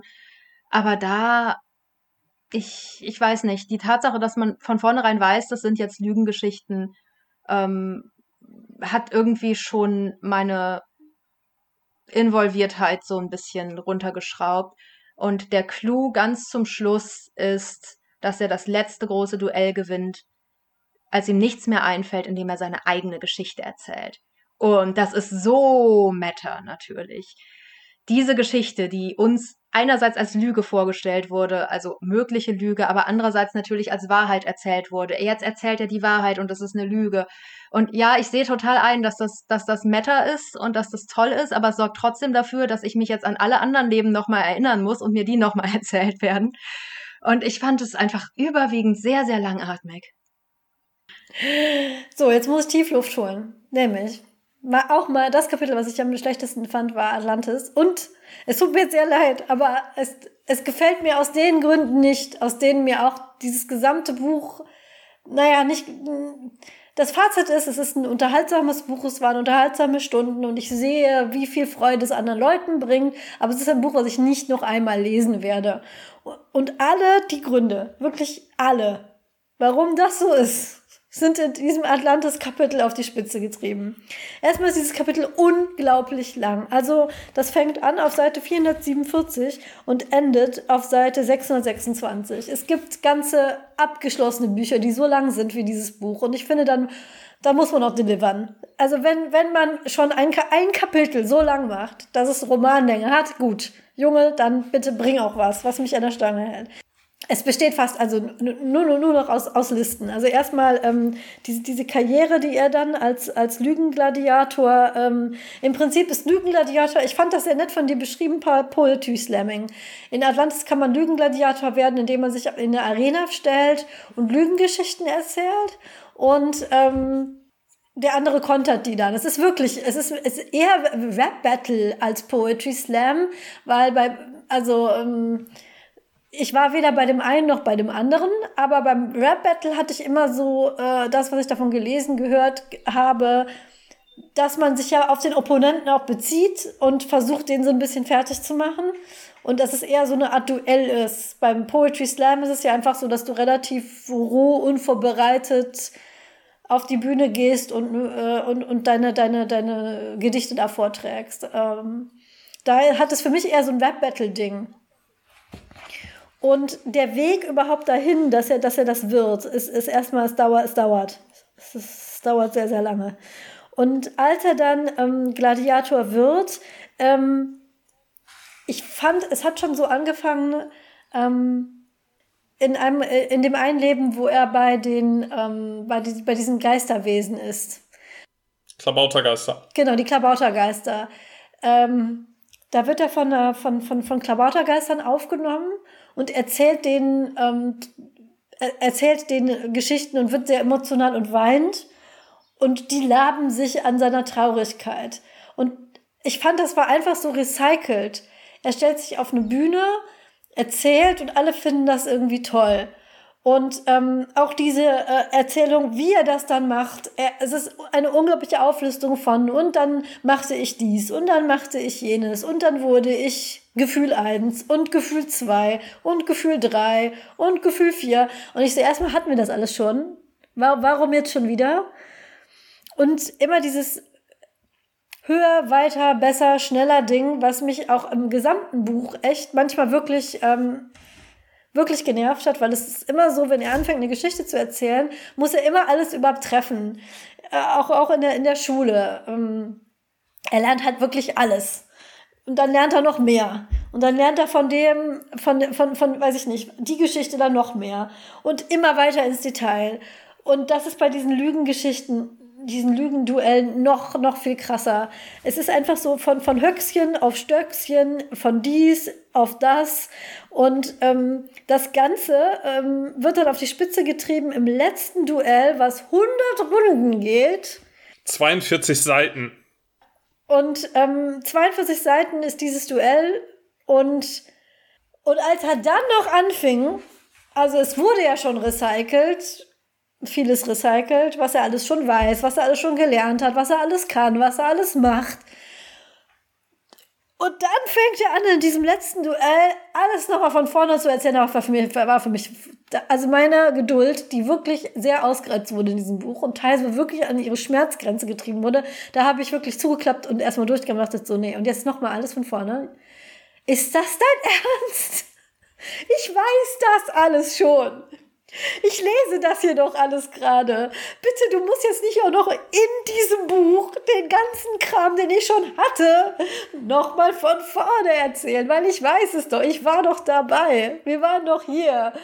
Muss das wirklich jetzt in dieser epischen Breite und immer nur, was ich an einem Charakter schwierig finde, selbst wenn es ein Lügner ist, ist, wenn man mir nur darstellen will, wie toll der ist.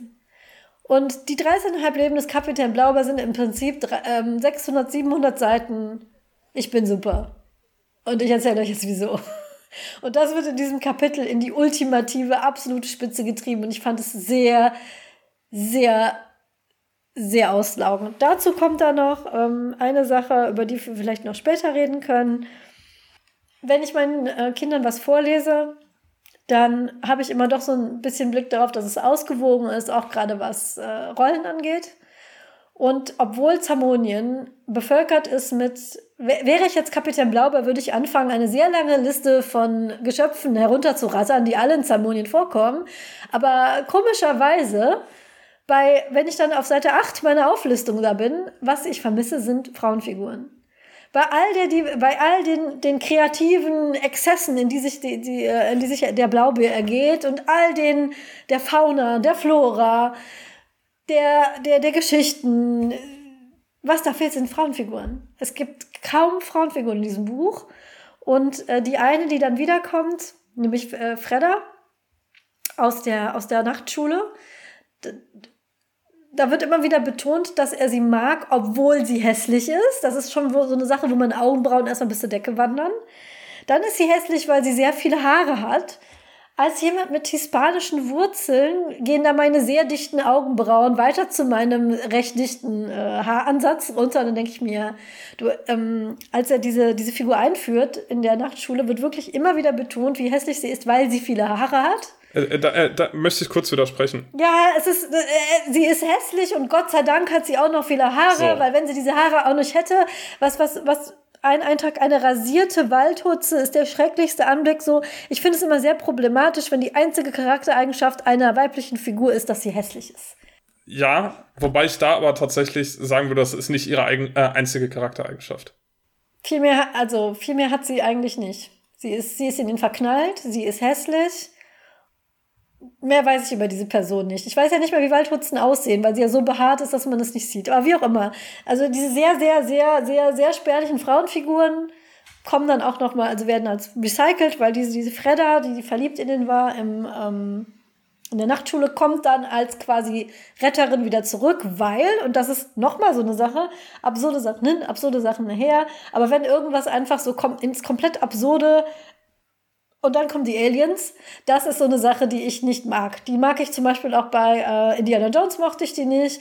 Die mochte ich nicht bei ähm, The Rocky Horror Picture Show. Wenn die Aliens kommen, bin ich raus. Und, und so endet Atlantis halt. Es, sie fliegen halt weg in, in, in, in den Weltall. Und ähm, ja, das ist, warum ich Atlantis nicht mag. All die Sachen, die ich an dem ganzen Buch nicht mag, sind in Atlantis einfach ausgewalzt bis ins Unendliche. Ich habe mich sehr gequält.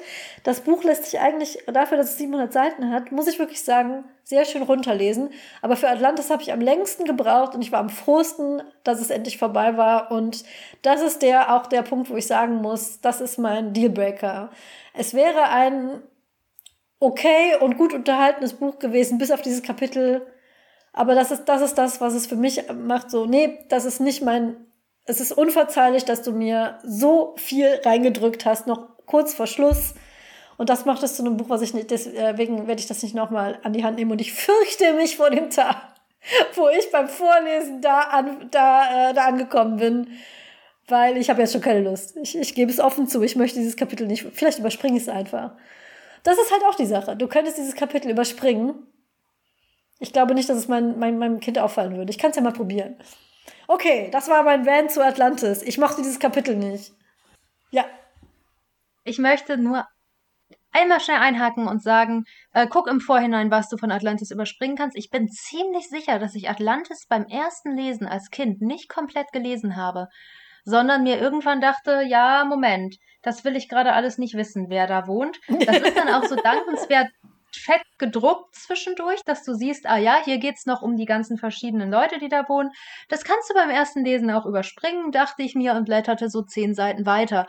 Ähm, das ist nicht so dramatisch. Aber ist das ein Stilmittel? Ist das, weiß ich nicht, ist das gewollt? Und wenn ja, warum? Manchmal, und das ist mein großes Problem mit, mit Walter Mörs, diese, diese Meta-Wokeness treibt er auf eine Spitze. Ach so, und das ist auch noch ein Punkt bei Atlantis. Sorry, Paul, du darfst gleich loslegen mit deiner Verteidigung von Atlantis. Atlantis als Symptom von dem, was mich an Blaubeer manchmal stört. Es, Walter Mörs hält sich für sehr clever, ist höchstwahrscheinlich auch sehr schlau und sehr clever und er zeigt es auch sehr gerne durch Anagramme von ähm, Leuten, die dann zum Beispiel, äh, in Wirklichkeit sind das dann bekannte Autoren. Aber wenn man immer wieder merkt, das ist eigentlich ein In-Joke und du verstehst ihn einfach nicht. Du könntest jetzt losziehen und ihn dir erklären lassen. Das ist eine Anspielung auf irgendwas. Hier referenziert er auf irgendwas Cleveres. Und ähm, man freut sich, wenn man das erkennt und fühlt sich dann selbst schlau und liest dann weiter. Aber wenn das vier, fünf, sechs, sieben, acht, neun, zehn Mal hintereinander kommt und man versteht diese Anspielung nicht, äh, Klammer auf, ähm, Nabokov kann das auch sehr gut, Klammer wieder zu, ist das ein Gefühl, was mich beim Lesen eher frustriert. Vielleicht liegt das auch an meinem Ego, weil ich mich dann, ich komme mir dann vor, als müsste ich jetzt wissen, wovon er spricht und ähm, ich check die Referenz aber nicht. Fühle mich wie in so einem Raum von Leuten, die alle wissen, worum es geht und lachen und ich bin die Einzige, die nicht. Es gibt einen Film, ähm, Under the Silver Lake, der macht das mit Hitchcock-Filmen, dass jeder einzelne Schnitt, jede einzelne Szene, jedes einzelne Bild ist eine Referenz auf einen Hitchcock-Film. Wenn man das in einem Saal voller Filmnerds guckt und man ist die Einzige, die das nicht reilt, hat man keine schöne zwei Stunden. Und so habe ich mich beim Lesen von Atlantis gefühlt. So, jetzt bin ich mal fertig. So, Paul. a lot to unpack, weil ich möchte eigentlich zu jedem Punkt, den du sag, äh, äh, sagst, irgendwie was erwidern, nur ich habe jetzt schon die Hälfte vergessen und ich wollte dich nicht unterbrechen. Ich kann dich auch gerne erinnern. Ich habe da kein Problem mit. sehr gut, sehr gut. Ich fange mal hinten an. Ja. Ähm, äh, das kann ich, ich kann das nachempfinden, was du sagst mit diesem, äh, dass, äh, dass man erkennt, okay, das ist ein In-Joke, den verstehe ich jetzt nicht und das frustriert mich. Äh, das kenne ich von sehr vielen Sachen und äh, das ist auch ein Konzept, wie, glaube ich, äh, gerade heutzutage sehr viel funktioniert. Also zum Beispiel Rick and Morty ist so eine Serie, mhm. die unfassbar viel auf äh, popkulturelle In-Jokes basiert und du freust dich im Grunde immer, wenn du mal wieder einen erkannt hast. Und äh, du, du weißt im gleichen Moment, okay, ich habe zehn verpasst, aber dafür habe ich jetzt einen erkannt. dafür ist es halt so komplett vollgeladen. Und äh, das hat natürlich auch, sage ich mal, so, so einen toxischen Beigeschmack, weil das führt dann dazu, dass äh, sich die Fanbase von solchen Serien oder womöglich auch von Walter Mörs, ich kenne wenig Walter Mörs-Fans, deswegen mag ich das nicht beurteilen. Aber die Fanbase zum Beispiel von Rick and Morty, die hält sich für unglaublich schlau, weil sie In-Jokes versteht. Wo ich mir denke, ja, okay, ich verstehe die In-Jokes auch, aber ich bin jetzt nicht sonderlich schlau. Ähm, und äh, das kann ich verstehen, ähm, dass, das, dass das frustrierend ist. Für mich persönlich, ich freue mich eigentlich über die paar In-Jokes, die ich verstehe. Wenn ich jetzt verstehe, der Flugsaurier heißt Deus Ex Machina, weil er Deus Ex Machina ist. Oder äh, solche, solche Geschichten. Oder ich verstehe, die äh, Wüstenstadt heißt Anagrom Ataf und das ist Fata Morgana rückwärts geschrieben. Das sind so In-Jokes, äh, da, äh, äh, da habe ich mich schon als Kind gefreut, wenn ich sie verstanden habe und äh, je älter ich werde und je mehr ich rezipiere, desto mehr verstehe ich und da freue ich mich dann eigentlich immer, wenn ich es verstehe und insofern frustriert es mich wenig, selbst wenn ich sehe, da sind viele, ich würde nicht sagen, dass ich die Hälfte der In-Jokes verstanden habe, vielleicht noch nicht mal ein Viertel, aber äh, für die, die ich verstehe, die machen es mir dann immer wieder wert und äh, das ist zumindest so meine, meine Perspektive, warum, äh, warum mir das gefällt. Dann hattest du das mit den Frauenfiguren angesprochen, da mhm. wollte ich noch ergänzen, äh, das sehe ich, das sehe ich genauso, dass äh, die Frauenfiguren auch hier, äh, also hier eigentlich noch stiefmütterlicher behandelt werden als in vielen anderen Romanen, weil sie schlicht nicht vorkommen korrigiert mich, wenn ich mich irre, aber sind 100% der weiblichen Figuren in diesem Roman mehr oder weniger Love Interests von ihm? Ja. Ich, äh, das finde ich halt so ein bisschen sehr weird. Also, mhm. weil, weil halt wirklich Unmengen an Figuren vorkommen. Er äh, geht durch die Wüste mit zig äh, äh, Leuten, äh, die alle sehr komische Namen haben. Er trifft in der Tornadostadt Unmengen an Leuten, ähm, die alle Namen haben, aber er trifft irgendwie nur zwei, drei, vier Frauen, die ähm, dann alle entweder Interesse an ihm haben oder er hat Interesse an ihren, äh, an ihnen. Und das finde ich dann auch tatsächlich sehr seltsam und würde ich sagen, äh, jetzt in unserem Gespräch auch den größten Schwachpunkt dieses Buchs für mich. Und seine Mutter hat sich für ihn geopfert. Was ich von solchen Konstruktionen halte, könnt ihr in Folge 1 in epischer Länge nachhören. Ja, ähm, es ist ein insgesamt riesiges Mörs-Problem. Es war ein großes Problem für mich als Kind, als ich dieses Buch gelesen habe. Ich will direkt widersprechen, wenn Angela sagt, ja, aber über Fredda wissen wir nichts, weil ich Fredda als einzige Frauenfigur, die zusätzlich zwar unglücklich in unseren Protagonisten verliebt ist, aber ähm, zumindest nicht ehrlich Love Interest ist und die immerhin auch auf die Nachtschule gegangen ist. Das heißt, alles, was er gelernt hat, hatte sie auch gelernt und sie war sogar vor ihm fertig. Ähm, das allein hat mir schon gereicht, um das Gefühl zu haben, ich weiß richtig viel über diese Person. ähm, und nur weil ich es nicht erlebe und nur weil ich es nicht äh, von ihm erzählt bekomme, heißt es ja nicht, dass sie nicht ihre eigenen tollen Erlebnisse hatte und noch haben wird und so weiter und so fort. Ähm, also da habe ich mich sehr dran geklammert.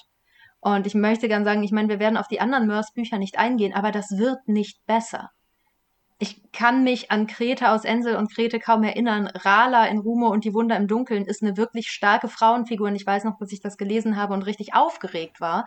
Ähm, und oh mein Gott, wird sie dafür bestraft, eine starke Frauenfigur zu sein. Es ist sehr, sehr schlimm und ich war sehr verstört, weil ich auch ein bisschen jung war, als ich das gelesen habe.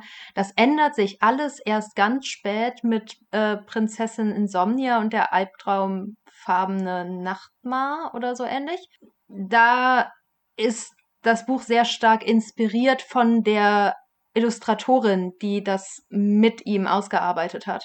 Und das finde ich sehr bezeichnend, dass die erste relevante Frauenfigur in neun Zamonien-Romanen letztlich erst dadurch reinkommt, dass er tatsächlich mit einer Frau zusammenarbeitet. Und da, das ist, das ist unredeemable. Das ja. ist ein großes, großes Problem mit diesen Romanen. Und wenn man das vergleicht, ähm, da würde ich gern gleich noch was dazu sagen mhm. in Bezug auf Atlantis, aber ich gebe gleich erstmal wieder an Paul davor. Äh, wenn man das vergleicht mit einem sehr, sehr naheliegenden Vergleichsobjekt, nämlich Terry Pratchett's Scheibenweltroman, die ja auch tendenziell immer ein bisschen zu viele Männer haben. Aber die Frauenfiguren, die sie haben, sind großartige Frauenfiguren, an denen man hängen kann und die toll sind. Ähm, das ist so ein krasses Manko an diesen Büchern, also diesen Zamonien-Romanen. Und es ist mir wirklich spät aufgefallen erst, aber meine Güte. Ich bin voll bei dir. Das ist ein unglaubliches Ärgernis. Und ich, das ist halt auch die Sache, wenn ich glaube, mm, wenn ich das mit 14, 15 gelesen hätte, da, wir hatten ja nix. Ne, da hat man das genommen, was man hatte. Deswegen, ich habe auch vorhin, als du sagtest, ne, Fredda füllte man selber. kann ich mal unsere ZuhörerInnen nur noch mal zurückempfehlen auf äh, unsere erste Folge und was wir über Hermine zu sagen haben. Dass vieles von dem, was wir an Hermine schätzen und lieben, Projektionen sind, die so aber das Buch gar nicht selber hergegeben haben. Und ähm, aber jetzt, wo ich es lese, als äh, erwachsene Frau im 2021 mit einem wahnsinnig diversen Buchmarkt und zwei Töchtern, muss ich dann leider sagen, da gibt es Besseres. Da, die brauchen Mörs nicht mehr. Ja, die, die, ich kann den Bücher geben, wo Figuren für sie drin sind, die sie nicht da erst selber sich reindenken müssen. Das finde ich schade, weil ich glaube, meiner Tochter wird dieses Buch sehr gefallen. Und ich werde sie auch nicht madig machen, ich werde sie bis zum Schluss vorlesen, aber ich glaube, dass sie Besseres schon kennt und vielleicht auch später schon, äh, später dann Besseres finden wird. Weil da einfach Leute drin sind, mit denen, ja, die nicht einfach nur als, als ja, wie, wie Paul ja schon sagte, Love Interest dann, dann da sind. Ähm, aber Paul, ähm, du wolltest ja weiter Atlantis verteidigen und ich wollte dich da gar nicht äh, derailen. Ich hatte das mit den Auflistungen und den Lügenduellen noch gesagt. Da wolltest du, glaube ich, auch noch reinhaken. Genau, äh, also zu dem Lügenduell, ähm, da stimme ich dir größtenteils zu, das ist ein bisschen äh, langatmig. Ich habe ja eben kurz eingeworfen, dass das äh, finale Lügenduell, also nicht der gesamte Abschnitt Lügenduell, sondern nur das letzte Lügenduell geht 42 Seiten. Äh, und das ist definitiv zu lang und äh, das äh, hat, hat mich auch äh, irgendwie genervt und ähm, das war so zu der Zeit, hat mich dann auch irritiert, wie die Regeln dieses Lügenduells funktionieren, weil das Lügenduell geht so lange, bis eine Person aufgibt. Und dann ist es vorbei. Aber äh, dann dachte ich mir, okay, du kannst dir die ganze Zeit irgendeinen Blödsinn erzählen, dann wirst du halt ausgebuht, weil es gibt keine, keine wirkliche Strafe, wenn du null Punkte kriegst. Also wenn du, wenn du keine äh, Punkte kriegst, sondern du kannst es einfach so lange ziehen, äh, bis die andere Person aufgibt, also sozusagen, bis einer Hunger kriegt. Ne? Und ähm, das äh, fand ich dann irgendwie irritierend. Und man, äh, wenn, wenn ich mal anfange beim Lesen solche Fragen zu stellen, dann äh, ist das so eine Alarmglocke, sag ich mal. Äh, ich fand aber tatsächlich, was du jetzt gesagt hast mit, ach, und jetzt erzählt er alles wieder nochmal. Das hast du jetzt so ein bisschen ähm, äh, so dargestellt, als wäre das der größte Teil des Duells. Und das sehe ich nicht. Das ist richtig, ja. Das ist nicht der größte Teil. Ich habe eben nochmal nachgeblättert, es ist für jedes Leben, was er nochmal nacherzählt, eine halbe Seite. Und das finde ich, auch, auch wenn es ein Cop-Out ist. Es ist ein Cop-Out und es ist einfach nur, um irgendwie jetzt äh, zu, äh, das so pointiert zu, zu erzählen, von wegen, dass mein wahres Leben, das ist ja die, die krasseste Lügengeschichte überhaupt. Ist mir bewusst, aber äh, der größte Teil des Lügenduells ist äh, dann doch eben äh, in Anführungszeichen neuer Content, wenn man so will. Und äh, deswegen würde ich da leicht widersprechen, aber natürlich auch äh, durchaus den Punkt geben, dass äh, das zu lang ist. Was die Aufzählung angeht, da bin ich tatsächlich gänzlich anderer Meinung ähm, als, äh, als ihr, weil äh, ich liebe dieses Worldbuilding. Ich liebe, wie, ähm, wie äh, Atlantis äh, beschrieben wird und zwar in so vielen Facetten. Es, wird, äh, es werden einerseits die verschiedenen Kreaturen, die an Atlantis leben, beschrieben, was ich fantastisch finde. Es wird äh, beschrieben, wie die Architektur ist. Es wird die Politik beschrieben.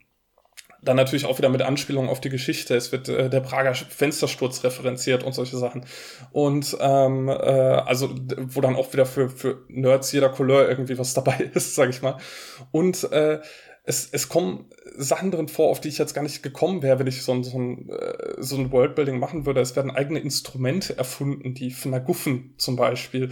Und äh, ich mag einfach, wie, wie weitreichend tatsächlich dieses Worldbuilding in diesem Moment ist und äh, wie äh, ausufern. Und es fühlt sich halt zwar so an, als wäre es einfach nur so, äh, ich schreibe jetzt auf alles, was mir einfällt, aber wenn ich es vergleiche mit dieser einen Autorin, die hat ein, äh, die hat ein Buch geschrieben, äh, fantastische Tierwesen, wo sie zu finden sind. Und das ist furchtbar, weil das versucht genau das, das, äh, äh das, das listet einfach nur irgendwelche äh, Tierwesen auf und beschreibt, ja, das, äh, das mag gerne Blätter essen. Ne?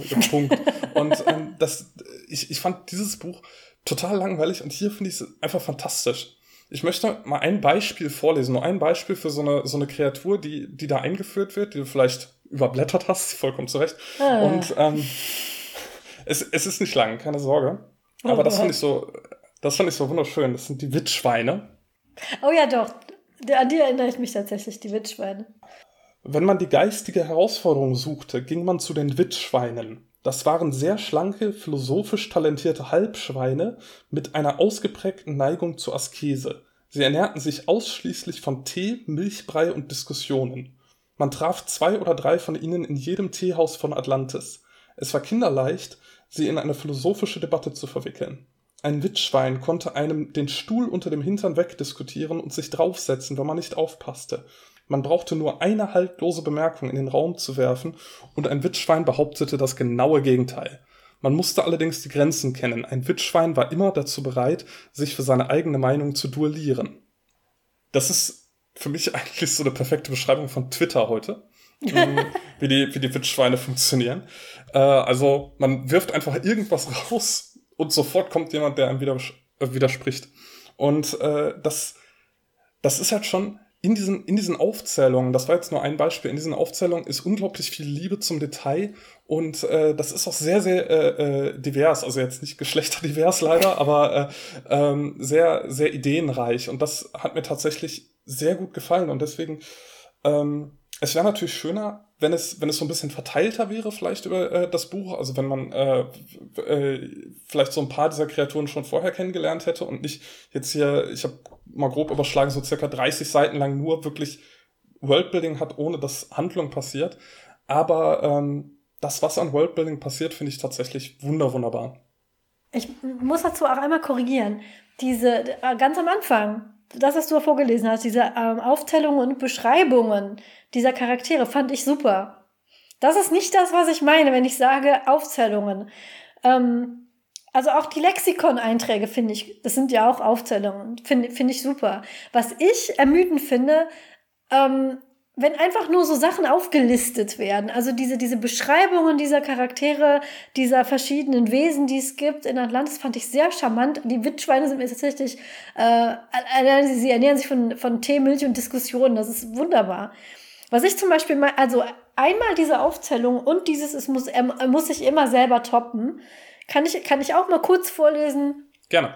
Was ich meine, nämlich als er dann, der, äh, er wird dann Lügengladiator und er wird natürlich, weil er wird es immer, egal wo der Blaubeer aufschlägt, er wird immer der Beste. Und ähm, ich war eine wichtige Figur des öffentlichen Lebens in Atlantis geworden, wenn nicht die wichtigste. Auf meinem persönlichen Schreibtisch türmten sich die Einladungen zu Party, Soireen, Abendessen, Galas, Ausstellungseröffnungen, wohltätig Veranstaltungen. Und ähm, Sowas meine ich.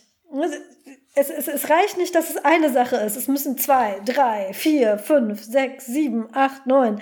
Dann irgendwie äh, er ähm, ich veröffentliche Kochbücher. Ähm, ich veröffentliche ein Werk über die moralischen Aspekte des Lügens. Ähm, all diese Werke fanden manche Absatz, äh, äh, reißenden Absatz. Manche Buchhandlungen in Atlantis führten ausschließlich Bücher von mir. Also immer höher, immer weiter, immer besser, immer krasser. Und das sind die Sachen, die ich sehr ermüdend finde. Wenn einfach nur so wirklich Auflistungen sind, wo einfach nur das Komma und das nächste, Komma und das nächste. Diese, ähm, diese Beschreibungen, die fand, die finde ich, die finde ich super. Worldbildung mäßig kann man das nicht toppen, wenn ich auch manchmal finde, es ist vielleicht für ein Buch ein bisschen viel. Aber äh, das ist das, was ich meine, wenn ich sage Aufzählungen. Wirklich Listen, nur getrennt durch Kommata. Paul. Okay, okay, dann habe ich dich da falsch verstanden. Aber auch da äh, möchte, ich, äh, äh, möchte ich zumindest anmerken, dass mich das nicht stört, sondern dass das meinen Humor tatsächlich genau trifft.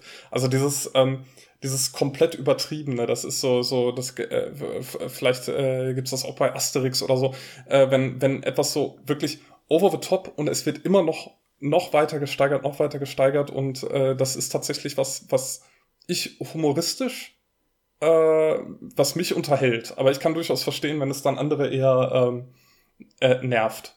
Heike hat lange nichts gesagt. Ich muss ehrlich sagen, dass ich tatsächlich ähm, mich stören auch die inhaltlichen Aufzählungen. Und zwar nicht, weil ich die einzelnen nicht gut finde, sondern weil es so viele sind, dass sie, ich sie einfach nicht abspeichern kann. Mhm. Ich verliere sie dadurch wieder. Und mein Eindruck ist eigentlich schon immer gewesen, Merce hätte gerne noch einen Roman in Atlantis geschrieben. Und in diesem Roman hätte all das vorkommen können, hätte all das auftauchen können. Ähm, das ist wieder so ein Pratchett-Vergleich, aber ich meine, bei Pratchett haben wir auch eine super zentrale ja. Großstadt. In, in Ankh-Morpork kommt es auch immer wieder zu ausführlichen Beschreibungen dieser Stadt. Aber sie haben immer im Großen und Ganzen irgendwas mit dem zu tun, was da passiert und sind verteilt über einzelne Bücher. Und hier haben wir halt die Situation, dass wir schon unglaublich viel Worldbuilding hatten über lange Zeit hinweg und jetzt kommen wir nochmal an einen völlig neuen Ort, nämlich diese eventuell New York-artige Stadt, ich weiß es nicht genau, die halt alle Großstadtfantasien aus allen Medien überhaupt zusammenzieht. Und wir bekommen am Anfang einmal Aufzählungen, was alles in dieser Stadt lebt und wie es diese Stadt aufgebaut ist. Und es ist sehr viel. Und danach haben wir das Gefühl, wir haben diese Stadt jetzt durch und jetzt wird hier was passieren. Aber anstatt dass es was, was passiert, kommt als nächstes die nächste Aufzählung. Mittwochs in Atlantis. Ich will euch mal erzählen, was hier alles los ist. Deswegen erzähle ich euch von ganz vielen verschiedenen Ereignissen. Und es wäre kein Problem, wenn dazwischen was passiert wäre. Aber das Problem mit diesem Atlantis-Kapitel ist, dass es ein unglaubliches Missverhältnis gibt zwischen Worldbuilding und dem, was passiert. Das Worldbuilding ist wirklich das Einzige. Und wenn du mir jede einzelne Passage vorlesen würdest, würde ich immer sagen, oh ja, das ist gut und oh ja, das ist klug. Aber das Problem ist, dass ich mich nachher an keine davon erinnern werde, weil ich zum Beispiel jemand bin, der damals zumindest sehr schnell gelesen hat. Ich habe dieses Kapitel vermutlich gelesen an einem einzigen Tag. Und das wird bedeuten, ich habe mich an nichts erinnert. Auch die Male, die ich es nicht überschlagen habe. Und es sorgt natürlich dafür, dass man immer wieder was Neues findet und lädt dazu ein, länger in dieser Welt zu bleiben. Aber gleichzeitig ist es eben schon ah, es ist nicht, nicht ganz ausgewogen. Und ich sehe total, dass es Möglichkeiten gegeben hätte, all diese Informationen auf eine andere Art und Weise so zu vermitteln, dass man noch ein bisschen mehr Leute beibehalten hätte. Ich möchte kurz anhaken, so von wegen, das ist meine Art Humor. Ich möchte ein Zitat bringen. He's not pining, he's passed on, the parrot is no more, he has ceased to be, he's expired and gone to meet its maker, he's a stiff, bereft of life, he rests in peace. We had nailed it to the perch, he'd been pushing up the daisies. Its metabolic processes are now history, he's off the twig. Das ist ein, einer meiner aller absoluten Lieblingssketche. Das ist der Dead Parrot Sketch von Monty Python. Und Monty Python sind die Könige der Auflistung. Es gibt Sketche, die sind nur Auflistungen von Monty Python. Das heißt, also es ist durchaus so, dass ich das auch lustig finde. Ich glaube, es ist tatsächlich, wie Heike sagt, es ist einfach zu viel. Auch diese, auch was du sagtest, äh, ähm, diese äh, Anspielungen. Ich glaube, es ist einfach, vielleicht liegt es auch daran, dass ich das Buch einfach auf die falsche Art und Weise gelesen habe, nämlich am Stück durch über eine Woche. Vielleicht ist das einfach ein Buch, was man wirklich ähm, langsam Stückchen für Stückchen lesen müsste und nicht wie ich, man ballert sich das von einer Woche in den Schädel rein. Ähm, das ist vielleicht die falsche Art und Weise, wie ich das gemacht habe. Das kann durchaus sein, das äh, gebe ich gerne zu. Ähm, aber so, so, so kann ich nicht mehr lesen. Ich habe, ich habe die Zeit nicht mehr, Bücher so zu lesen, wirklich wochenlang mich in ein Buch so reinzusenken. Vielleicht habe ich es zur falschen Zeit gelesen. Aber ich finde auch, es ist zu viel. Aber einfach, man merkt, da, da steckt ein ganzer Zyklus drin in diesem einen Buch. In diesem einen Kapitel, sorry, nicht in diesem einen Buch. Und ähm, Leben, Leben. In diesem einen Leben, genau. Und das finde ich ein bisschen schade. Ich glaube, da wäre, da wäre ein gutes. Und ich glaube, das ist auch dieses, dieser ähm, Rocky Horror Picture Effekt, den ich hatte. Dieses, und jetzt sind sie, äh, jetzt fliegen sie weg zu den Aliens. Nach all dieser Masse, die auf einen einprasselt, fliegt die Stadt weg. Ich möchte da eine Sache äh, äh, weitergeben, die so ein bisschen ein Meme geworden ist in meinem Freundeskreis. Ich war mit einer sehr, sehr guten Freundin im Kino und wir haben einen Film geschaut, der sich nicht so wirklich entscheiden konnte, in welche Richtung er geht. Vampire, Geister, ist es jetzt metaphysisch, ist es das nicht? Ist es traurig, ist es lustig, ist es ernst? Und er war sehr verwirrend. Und am Schluss fliegen die zwei Protagonisten weg. Und meine Freundin saß im Kinosessel und hob einfach die Hand und winkte ihnen nach. So verwirrt starrte sie und winkt. Und jedes Mal, wenn wir wieder so einen Film gesehen haben, wo das Ende einfach nur so, was, was soll das jetzt? Aber so haben wir diesem Film zugewunken. Und, und so habe ich da auch gesessen. Ich habe Atlantis hinterhergewunken, so, okay. Nach diesem nach dieser Tour de Force von diesem einen Leben schraubst du dich jetzt weg und fliegst fort. Alles klar, und hier sitze ich und winke. Und äh, ist irgendwie, ja. schreiben Sie doch noch ein Buch, Herr Mörs, und nehmen Sie dieses Kapitel da raus und machen eine kürzere Variante rein und dann kann ich mich vielleicht mit, mit, mit dem Blaubeer wieder versöhnen. Paul. Äh, ja, vielleicht, vielleicht kommt das ja, wenn du ein bisschen langsamer liest, wenn du es deiner Tochter nochmal vorliest. Vielleicht äh, kriegst du dann ja bei einigen Sachen nochmal äh, noch was anderes. Ähm, ich würde sonst äh, noch eine letzte Sache zu Atlantis sagen. Äh, zu der, äh, zu der äh, Sache mit der Geschlechterdiversität, die wir eben hatten. Ähm, da habe ich nämlich einen wunderschönen Satz heute, nee, heute oder gestern ganz zufällig entdeckt. Ich habe nicht danach gesucht, sondern er ist, er ist mir einfach entgegengekommen und äh, den wollte ich noch vorlesen, weil äh, das fand ich gerade so schön. Nämlich folgendes. Äh, da sind sie also, äh, werden sie also gerade gerettet von einer unsichtbaren Person in Atlantis und diese Person sagt, ihr seid in Sicherheit sagte eine Stimme, von der ich nicht einmal bestimmen konnte, ob sie männlich, weiblich oder dämonisch war. The Three Genders.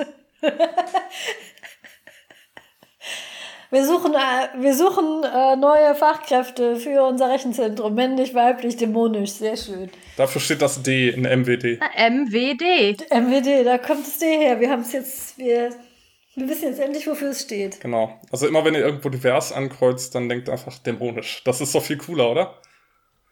Äh, das fiel mir noch ein. Äh, jetzt würde ich, ja, elegant überleiten zu Heike.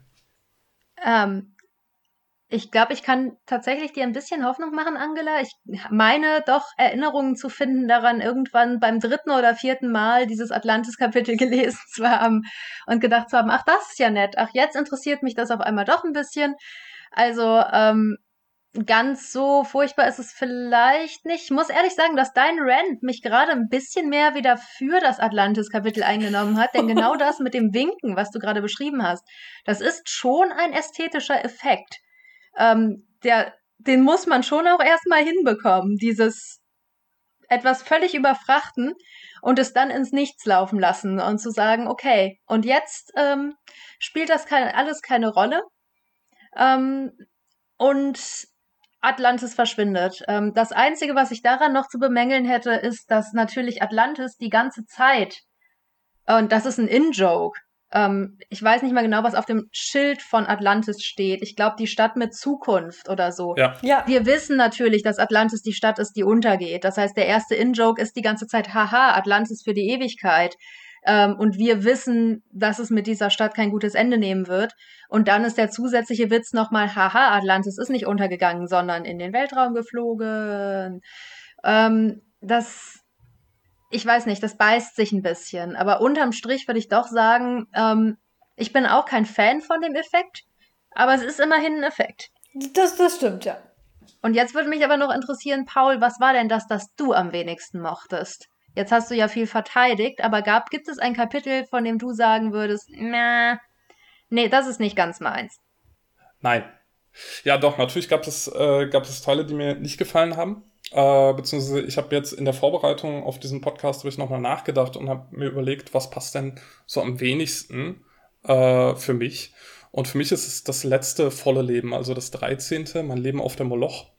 Äh, die Moloch ist ein Schiff, auf das er äh, gelockt wird, nachdem äh, Atlantis äh, eben weggeflogen ist. Äh, er wird da in eine äh, Falle gelockt und muss dann da ähm, schuften und muss dann da irgendwie von diesem Schiff entkommen. Und ähm, da kommt dann noch mal sehr viel Handlung rein. Da kommt dann, äh, kommen dann sehr viele Handlungsstränge, die irgendwie mal angedeutet wurden, über das Buch verteilt, kommen dann da noch mal zusammen. Also äh, der Professor Nachtigaller hat äh, so ein ähm, Element, das denken kann, entdeckt und das äh, steuert dann eben diese äh, Moloch und äh, das ist dann alles irgendwie ja, äh, da muss dann irgendwie nochmal alles abgefrühstückt werden, was noch an Loose Ends äh, vorhanden ist. Und äh, das stört mich tatsächlich deshalb, weil ich das Gefühl hatte, dass alle anderen Leben so eine Art Flow hatten, äh, so, so, so eine Art äh, ähm, ja, äh, jugendliches Erwachsenwerden und irgendwie Sachen lernen und so weiter. Ich habe den Eindruck, dass er auf der Moloch nicht mehr wirklich was lernt, sondern dass hier jetzt das erste Mal während des gesamten Buches so eine richtige Handlung in Anführungszeichen entsteht, also dass da, äh, dass er irgendwie eine Challenge hat und er muss diese Challenge bewältigen. Und äh, das hatte ich bei den anderen Leben so nicht, sondern bei den anderen Leben ist er halt einfach so vorwärts gegangen, durch das, äh, straight durch das Leben durch und dann war das Leben äh, irgendwann zu Ende und dann war es Zeit für ein neues Abenteuer. Und hier äh, muss er sich eben irgendwie rauskämpfen und da fand ich, das passte einfach nicht. Also, äh, oder, oder am wenigsten. Und ähm, ja, das hätte man wegen mir irgendwie äh, auch weglassen können. Also bei, wegen mir hätte es dann enden können, als äh, Atlantis dann zu Ende ist und dann hätte man vielleicht diese Loose Ends äh, gar nicht erst einführen müssen, sondern hätte die vorher schon rausschreiben können. Und äh, dann Atlantis als Höhepunkt, weil Atlantis ist mit Abstand das längste Kapitel und das äh, hätte man dann eben auch als, äh, als Höhepunkt der Story äh, sozusagen lassen können. Ohne dann noch einen draufsetzen zu müssen. Das fand ich dann äh, eher unnötig. Ja, das ist so ein bisschen das Problem, äh, dass diese ganze Lebensgeschichte ja doch auf einen äh, Höhepunkt beziehungsweise halt auf ein Finale zulaufen muss. Und ein Finale braucht natürlich einen Kampf zwischen zwei Widersachern. Aber wir haben eigentlich, abgesehen davon, dass wir die Moloch ein einziges Mal gesehen haben, irgendwann in einem der früheren Leben, ich glaube im dritten, das ist erst auf dem Floß, ähm, und die Moloch kommen vorbei und das ist ja auch irgendwie dieses Komm, komm auf die Moloch, das dann immer als Ruf an ihn kommt. Das ist ja sehr ikonisch, das ist auch alles schön. Aber ansonsten taucht sie nicht mehr wirklich auf und der eigentliche Widersacher ist natürlich auch gar nicht seiner, sondern es ist ein Kampf zwischen Professor Dr. Abdul Nachtigaller und dem Element, das er geschaffen hat, das halt ein denkendes Element ist. Und unser Protagonist ist damit reingezogen worden. Äh, strukturell ist das ähm, üblich, nehme ich an aber es fühlt sich ein bisschen an wie das Ende eines anderen Buches, weil das, was wir bis jetzt hatten, halt eher so ein Bildungsroman war. Ähm, es hat halt Anlehnungen hm, an den Schelmenroman des 16., 17., 18. Jahrhunderts oder dann eben an Bildungsromane wie der Wilhelm Meister, natürlich aber dann sehr stark ironisiert, vielleicht auch hier, ne, Lone Stearns Tristram Shandy, das wäre was, auf das man das beziehen könnte. Also immer da, wo sich auf eine witzige Art und Weise ähm, eine Autobiografie einer Figur ergibt, die halt irgendwie ihr absurdes Leben in einzelnen Episoden erzählt.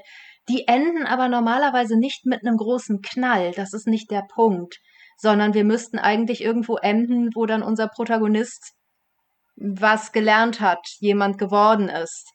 Aber das, was er lernt oder das, was er wird, äh, er findet halt die Frau seiner Träume und wird sesshaft.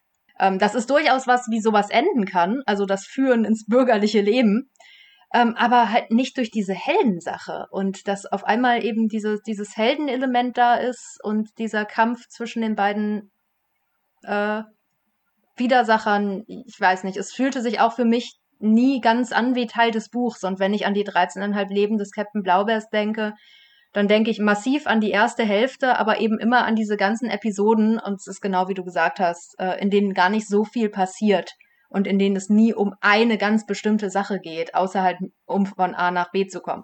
Äh, und um das noch zu toppen, äh, als Kind fand ich es auch ein bisschen enttäuschend, was meine Erwartung an das Buch war, war, dass es dann am Ende damit endet, dass Captain Blaubeer eben Seefahrer ist, der Seefahrer, der aus der Sendung mit der Maus ist. Und äh, das wird er eben nicht. Also er wird ja sesshaft und es gibt überhaupt gar keine Anzeichen dafür, dass er äh, zum Seefahrer wird. Also er erwähnt es, äh, am Anfang des Buches kommt es ein paar Mal vor, wo er eben noch auf hoher See ist, ähm, im ersten und dritten Leben, äh, dass ihn das reizt aber äh, danach wird es irgendwie nicht mehr aufgegriffen und äh, das war eben so die Erwartung, die ich an dieses Kapitel hatte und es kam nicht. Es wird sogar einmal gesagt, da, ähm, da habe ich alles, ähm, als er mit den, mit den ähm, Zwergpiraten, mit diesen Zwergpiraten unterwegs ist, wird explizit gesagt, da habe ich alles gelernt, was ich für die Seefahrt brauche. Und er heißt ja auch Kap Kapitän Blaubeer. Er muss ja irgendwann mal Kapitän gewesen sein auf einem Schiff. Ähm, bei der Sendung mit der Maus wohnt er ja auch mit diesen, ähm, mit seinen drei Enkelbärchen in, in Elvira heißt der Kutter, der irgendwo auf einem, auf einem Hügel. Auf einer Klippe. Ja, daher, auf der Klippe. Daher denke ich auch, entweder ähm, ist seine Seefahrerkarriere dann das, was jetzt noch kommt, weil er hat ja erst die Hälfte des Lebens hinter sich. Oder es ist wirklich einfach alles erlogen, was er da erzählt nee, hat. Das ist ja angekündigt. Also es wird ja gesagt, es kommt noch mehr. Mhm. Ähm, und natürlich gibt es auch das Schiff auf der Klippe. Das wird in der Einleitung sogar erwähnt. Also es wird ja wirklich festgelegt, dass es die gleiche Figur ist. Mhm. Ich fand es auch sehr, sehr enttäuschend als Kind, insbesondere im Zusammenhang damit, dass er eben dann diese Frau findet. Und muss auch aus heutiger Sicht sagen, das ist super weird. Ich bin total okay damit, dass es Buntbären gibt und er findet die ganzen anderen und die haben alle unterschiedliche Fellfarben. es geht schon damit los, dass er sich in das einzige andere blaue Bärenmädchen verliebt. Dude, what's wrong with you? Ähm, was, was, was, was ist da los? Ist das so ein Ding unter Buntbären? Ähm, so sind die alle untereinander nochmal super vorurteilsbelastet und die Gelben, die, die kommen letztlich nur mit den Gelben zusammen? Oder, also was, was, was genau ist da los? Wieso sind seine Enkel dann grün, pink und gelb? So. Und warum ist das Mädchen pink? Warum ist das Mädchenbärchen äh, von seinen Enkeln pink, wenn offensichtlich doch auch Mädchen blau sein können? Ach, egal. Es gibt so viele, es gibt so viele Fragen zu diesen Buntbären, die sich alle nicht stellen würden, wenn er am Ende nicht sein Buntbärenmädchen finden würde. Was eben, ich weiß, es ist nicht als Kinderbuch gemeint. Das ist bestimmt irgendein kluger Kommentar zu irgendwas. Wie gesagt, Bildungsroman endet auch im Bürgertum. Das ist ja voll okay. Aber das als Kind zu lesen, ähm, das ist das Letzte, was man wollte. Fredda war signifikant interessanter als dieses Blaubeermädchen. Ja.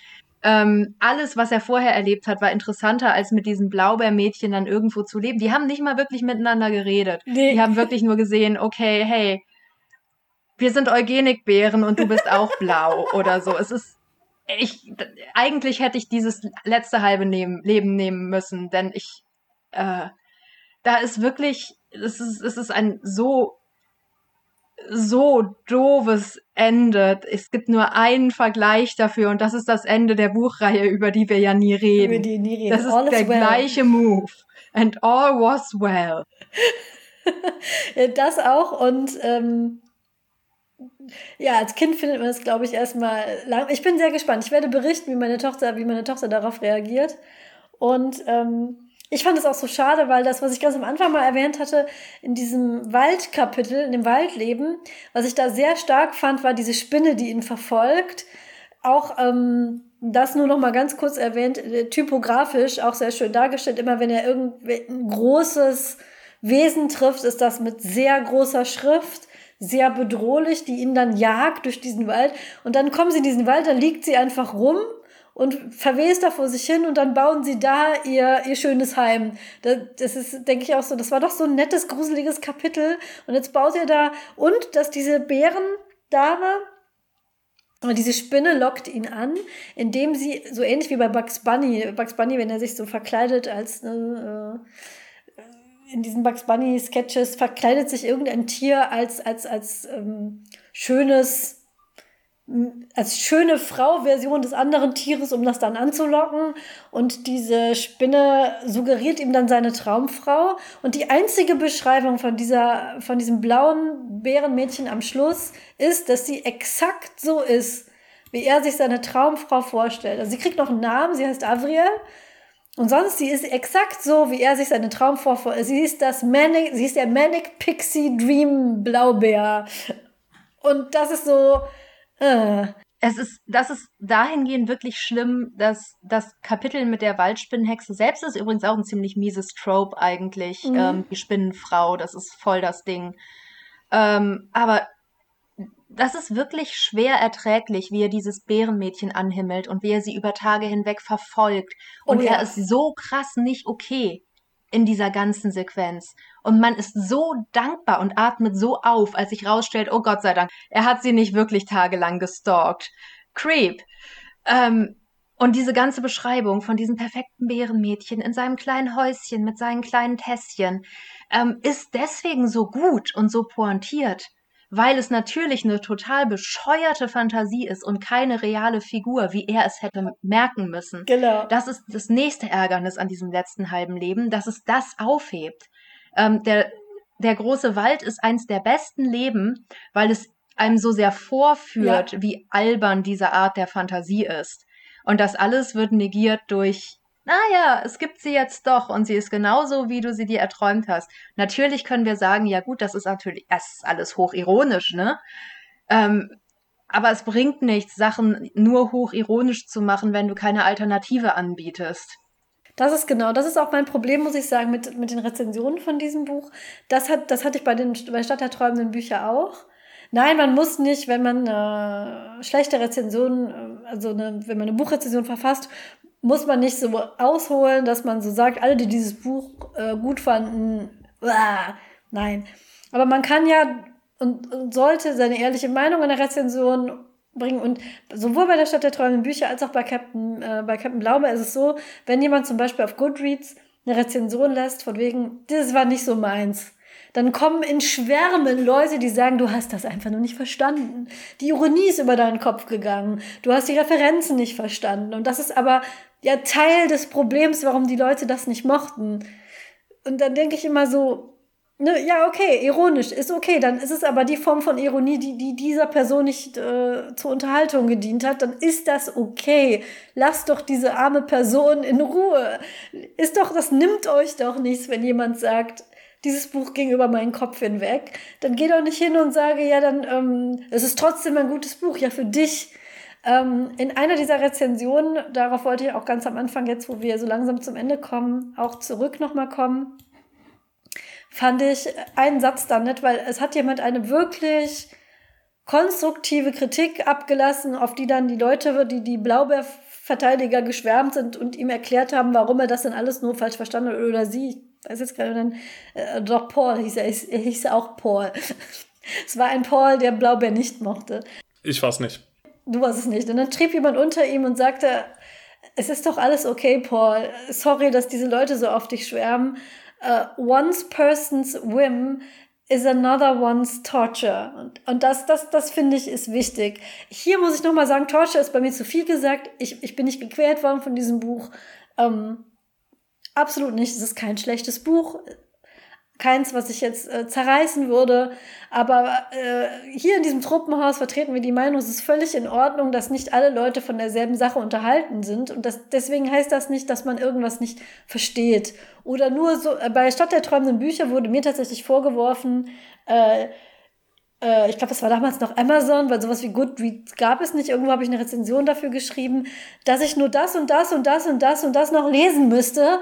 Und dann würde ich schon sehen, wie gut die Stadt der, Stadt der träumenden Bücher ist. Ich habe damals Germanistik studiert und dachte so, was soll ich denn noch alles lesen? Das finde ich so ein bisschen unfair. Ähm, dann den Leuten vorzuwerfen, du verstehst das einfach noch nicht, du musst einfach noch mehr lesen und irgendwann kommst du zurück und wirst dieses Buch genauso gut finden wie ich. Mach das nicht. Mach, mach das nicht. Lass die Leute sagen, ist nicht meins und weitergehen. Das ist so das typische, ab der, ab der dritten Staffel wird's gut. Genau, genau. Das habe ich auch, das mache ich auch manchmal und, und versuche die Leute an der Stange zu halten und habe auch Leute schon äh, begeistert irgendwo reingezogen. Ich habe zum Beispiel Paul gezwungen, Midsommer zu gucken. Was heißt gezwungen? Überredet. Und man muss dann manchmal dann auseinandergehen und sagen, für mich ist das super und toll und für dich war es einfach nur, es war einfach nur ein Käfer. Um nochmal äh, unseren Gast Matthias zu zitieren. Manchmal ist es einfach nur ein, ein blauer Bär. Heike. Das schließt ja auch ein bisschen an das an, was äh, Paul vorhin schon gesagt hat. Es geht sehr nah an Insider und Aufzählungen von bestimmten Sachen, die Leute wiedererkennen. Ähm, ich meine, das ist kein Zufall, dass meine Schwester mal den wunderschönen Satz gesagt hat, ja, meine Güte, die Stadt der träumenden Bücher ist Ready Player One für Germanisten. Ja. Ähm, man erkennt super viel wieder und dann fühlt man sich schlau, aber es ändert halt nichts daran, dass wenn du das alles rauskürzt, man dann das entsprechende Buch nochmal bewerten muss. Das wollen wir ja nicht tun. Wir haben über den Blaubeer geredet. Und da muss ich ehrlich sagen, ich äh, liebe den sehr, nach wie vor aus nostalgischen Gründen, aber die Schwächen, die du siehst, ähm, die sind da und ich sehe auch, wie man davon genervt sein kann. Ähm, was ich ganz interessant finde, ist, dass der Blaubeer für mich vor allen Dingen immer noch aus Kinderperspektive präsent ist, im Gegensatz zu so ziemlich allen anderen Mörs-Büchern. Und das wäre auch so der letzte Gedanke, den ich dazu hätte. Ähm, ich finde es super interessant, dass der Blaubeer ähm, Die anderen Nurse-Bücher werden nicht für dich sein, Angela. Wirklich nicht. Der Blaubeer macht alles, was du daran nicht magst, noch am wenigsten. Ähm, die ganzen intertextuellen Spielereien, die ganzen Anspielungen und so weiter, das nimmt in den späteren Büchern eher zu. Und die waren auch für mich als Kind in Wirklichkeit nicht mehr so gut geeignet. Ich hatte eher das Glück, dass ich später, als die späteren kamen, schon edgy Teenager war und als edgy Teenager, der viele Bücher gelesen hat, konnte man dann halt das auch wieder abfeiern. Aber der Blaubeer kommt mir daneben immer so merkwürdig pure vor, in Ermangelung eines besseren Wortes, weil ich da wirklich das Gefühl habe, das ist immer noch so ein bisschen Kindheit, was da dran hängt und das bricht später. Und es macht natürlich Sinn, weil der Blaubeer selber ja eine Kinderfigur war, ursprünglich mal fürs Kinderfernsehen, was sich dann da auch immer noch ausdrückt. Deswegen ist das alles nicht ganz so intellektuell überbordend. Deswegen ist es immer noch alles teilweise nett. Einige dieser Episoden könnten wirklich Episoden aus der Sendung mit der Maus sein. Und es ist ein bisschen schade, obwohl ich die anderen Bücher nachher durchaus noch mochte, dass das verloren gegangen ist danach. Also Ensel und Grete hat schon unglaublich viele Fußnoten und ähm, hat mich auch schon sehr gegruselt. Und ab Rumo, oh mein Gott, lest euren Kindern nicht Rumo vor. Ähm, das ist nicht mehr wirklich ein Kinderbuch. Gar nicht. Und wenn ihr nicht Lust habt zu beschreiben, wie eine Figur in einer eisernen Jungfrau an irgendwelche Folterinstrumente angeschlossen wird, ähm, don't, just don't. Äh, hier hat sich das Genre echt geändert. Ja, ich sehe es so ähnlich. Also äh, ich finde auch die äh, tatsächlich die nachfolgenden Bücher alle nicht mehr äh, so gut. Also ich äh, habe noch das zweite, dritte und vierte Zamonienbuch gelesen und äh, wurde immer enttäuschter und enttäuschter und äh, irgendwann, also im vierten Buch habe ich eben, ich habe keinen Germanistenhintergrund, ich habe äh, die Anspielungen alle nicht verstanden und es hat mich äh, tatsächlich sehr gelangweilt, muss ich sagen, was die anderen Bücher nicht haben, wobei ich äh, Rumo auch eher tatsächlich abstoßend fand in weiten Teilen. Ähm, aber das ist ja heute nicht das Thema. Ich würde noch äh, eine Sache erwähnen, nämlich, äh, dass ich das eben sehr schön finde, wenn wir uns hier austauschen können, gerade über unterschiedliche Meinungen, weil das ist ja das, was man eben in so einer Internetrezension nicht wirklich kann, wenn ich da sage, äh, mir hat äh, irgendwie was nicht gefallen oder mir hat was gefallen und äh, sich dann alle auf mich stürzen. Und hier äh, haben wir ja die Möglichkeit, dass wir dann das auch ausführen können, weil ich finde es gerade sehr spannend zu erfahren, was äh, Menschen an solchen Büchern gefällt oder eben nicht gefällt, weil es dann eben auch sehr unterschiedliche Sachen sein können und weil man dann vielleicht auch noch was entdeckt. Also das äh, größte Beispiel für mich ist tatsächlich der, der siebte Zauberer, das Geheimnis des siebten Zauberers, was wir ja hier besprochen haben, wo tatsächlich dadurch, dass wir darüber gesprochen haben, dass äh, für mich das Buch nochmal deutlich aufgewertet hat. Ähm, zuerst fand ich so, ja, ganz nett und äh, hat der Podcastaufnahme doch ziemlich gut. Und äh, dafür soll ja auch der Podcast sein, dass man äh, sich verschiedene Meinungen anhört und dann auch eine eigene bilden kann. Ja, das ist doch ein schönes Fazit. Und wir hoffen auch, dass wir das in diesem Podcast vermitteln können dass man über verschiedene Sichtweisen auf äh, Medien reden kann, ohne dabei irgendwie ja, sich persönlich anzugreifen, weil dafür sind wir hier nicht da. Ich finde es immer sehr spannend, wenn ich was mitbringe, was mir sehr am Herzen liegt, wie dann Leute darauf reagieren. Andersherum bin ich auch immer bereit, mir neue Sachen anzugucken. Und es ist nun mal so, es gibt so viele Bücher, so viele Filme, so viele Spiele. Man, man kann ja nicht alles toll finden und sich kopfüber reinstürzen. Deswegen bin ich manchmal auch ganz dankbar, wenn ich sagen kann, das kann ich jetzt abschließend ins Regal stellen und weitergehen, weil wenn ich etwas gut finde, habe ich dann so eine Tendenz, mich da so drauf zu stürzen und mich da so drin zu verlieren und ähm, man kann in diesem einen Leben, was mir gegeben ist, dass ich nochmal kein Blaubeer bin und keine 27 habe, kann man eben nicht alle Bücher lesen, die man gerne möchte. Von daher, das zu den 13,5 Leben des Kap Captain Blaubeer sagt uns gerne, äh, ja, was ihr von dem Buch haltet, wenn ihr es gelesen habt, ob ihr es gelesen habt, ob ihr es vielleicht noch lesen möchtet, schreibt uns. Wir sind immer froh, wenn Leute wegen uns neue Bücher für sich entdecken. Wenn ihr jetzt denkt, wow, das ist genau, was ich spannend finde, was ich unterhaltsam finde, das sind 700 Seiten. Also wenn ihr, wenn ihr darauf, wenn das eure Art ist, unterhalten zu werden, dann findet, könnt ihr da auf jeden Fall in ein schönes, großes, tiefes Buch eintauchen mit einer tollen Welt, die sich da eröffnet für euch. Von daher wünschen wir euch, wenn ihr das machen möchtet, viel Spaß dabei. Meldet, schreibt uns doch mal eine Postkarte. Und nun müssen wir ähm, überlegen, was aus den reichhaltigen Dingen, die es gibt in diesem ganzen Buch, was legen wir uns denn hier ins Tropenhaus? Und ich glaube, die Heike hat schon einen Favoriten. Ja, ja.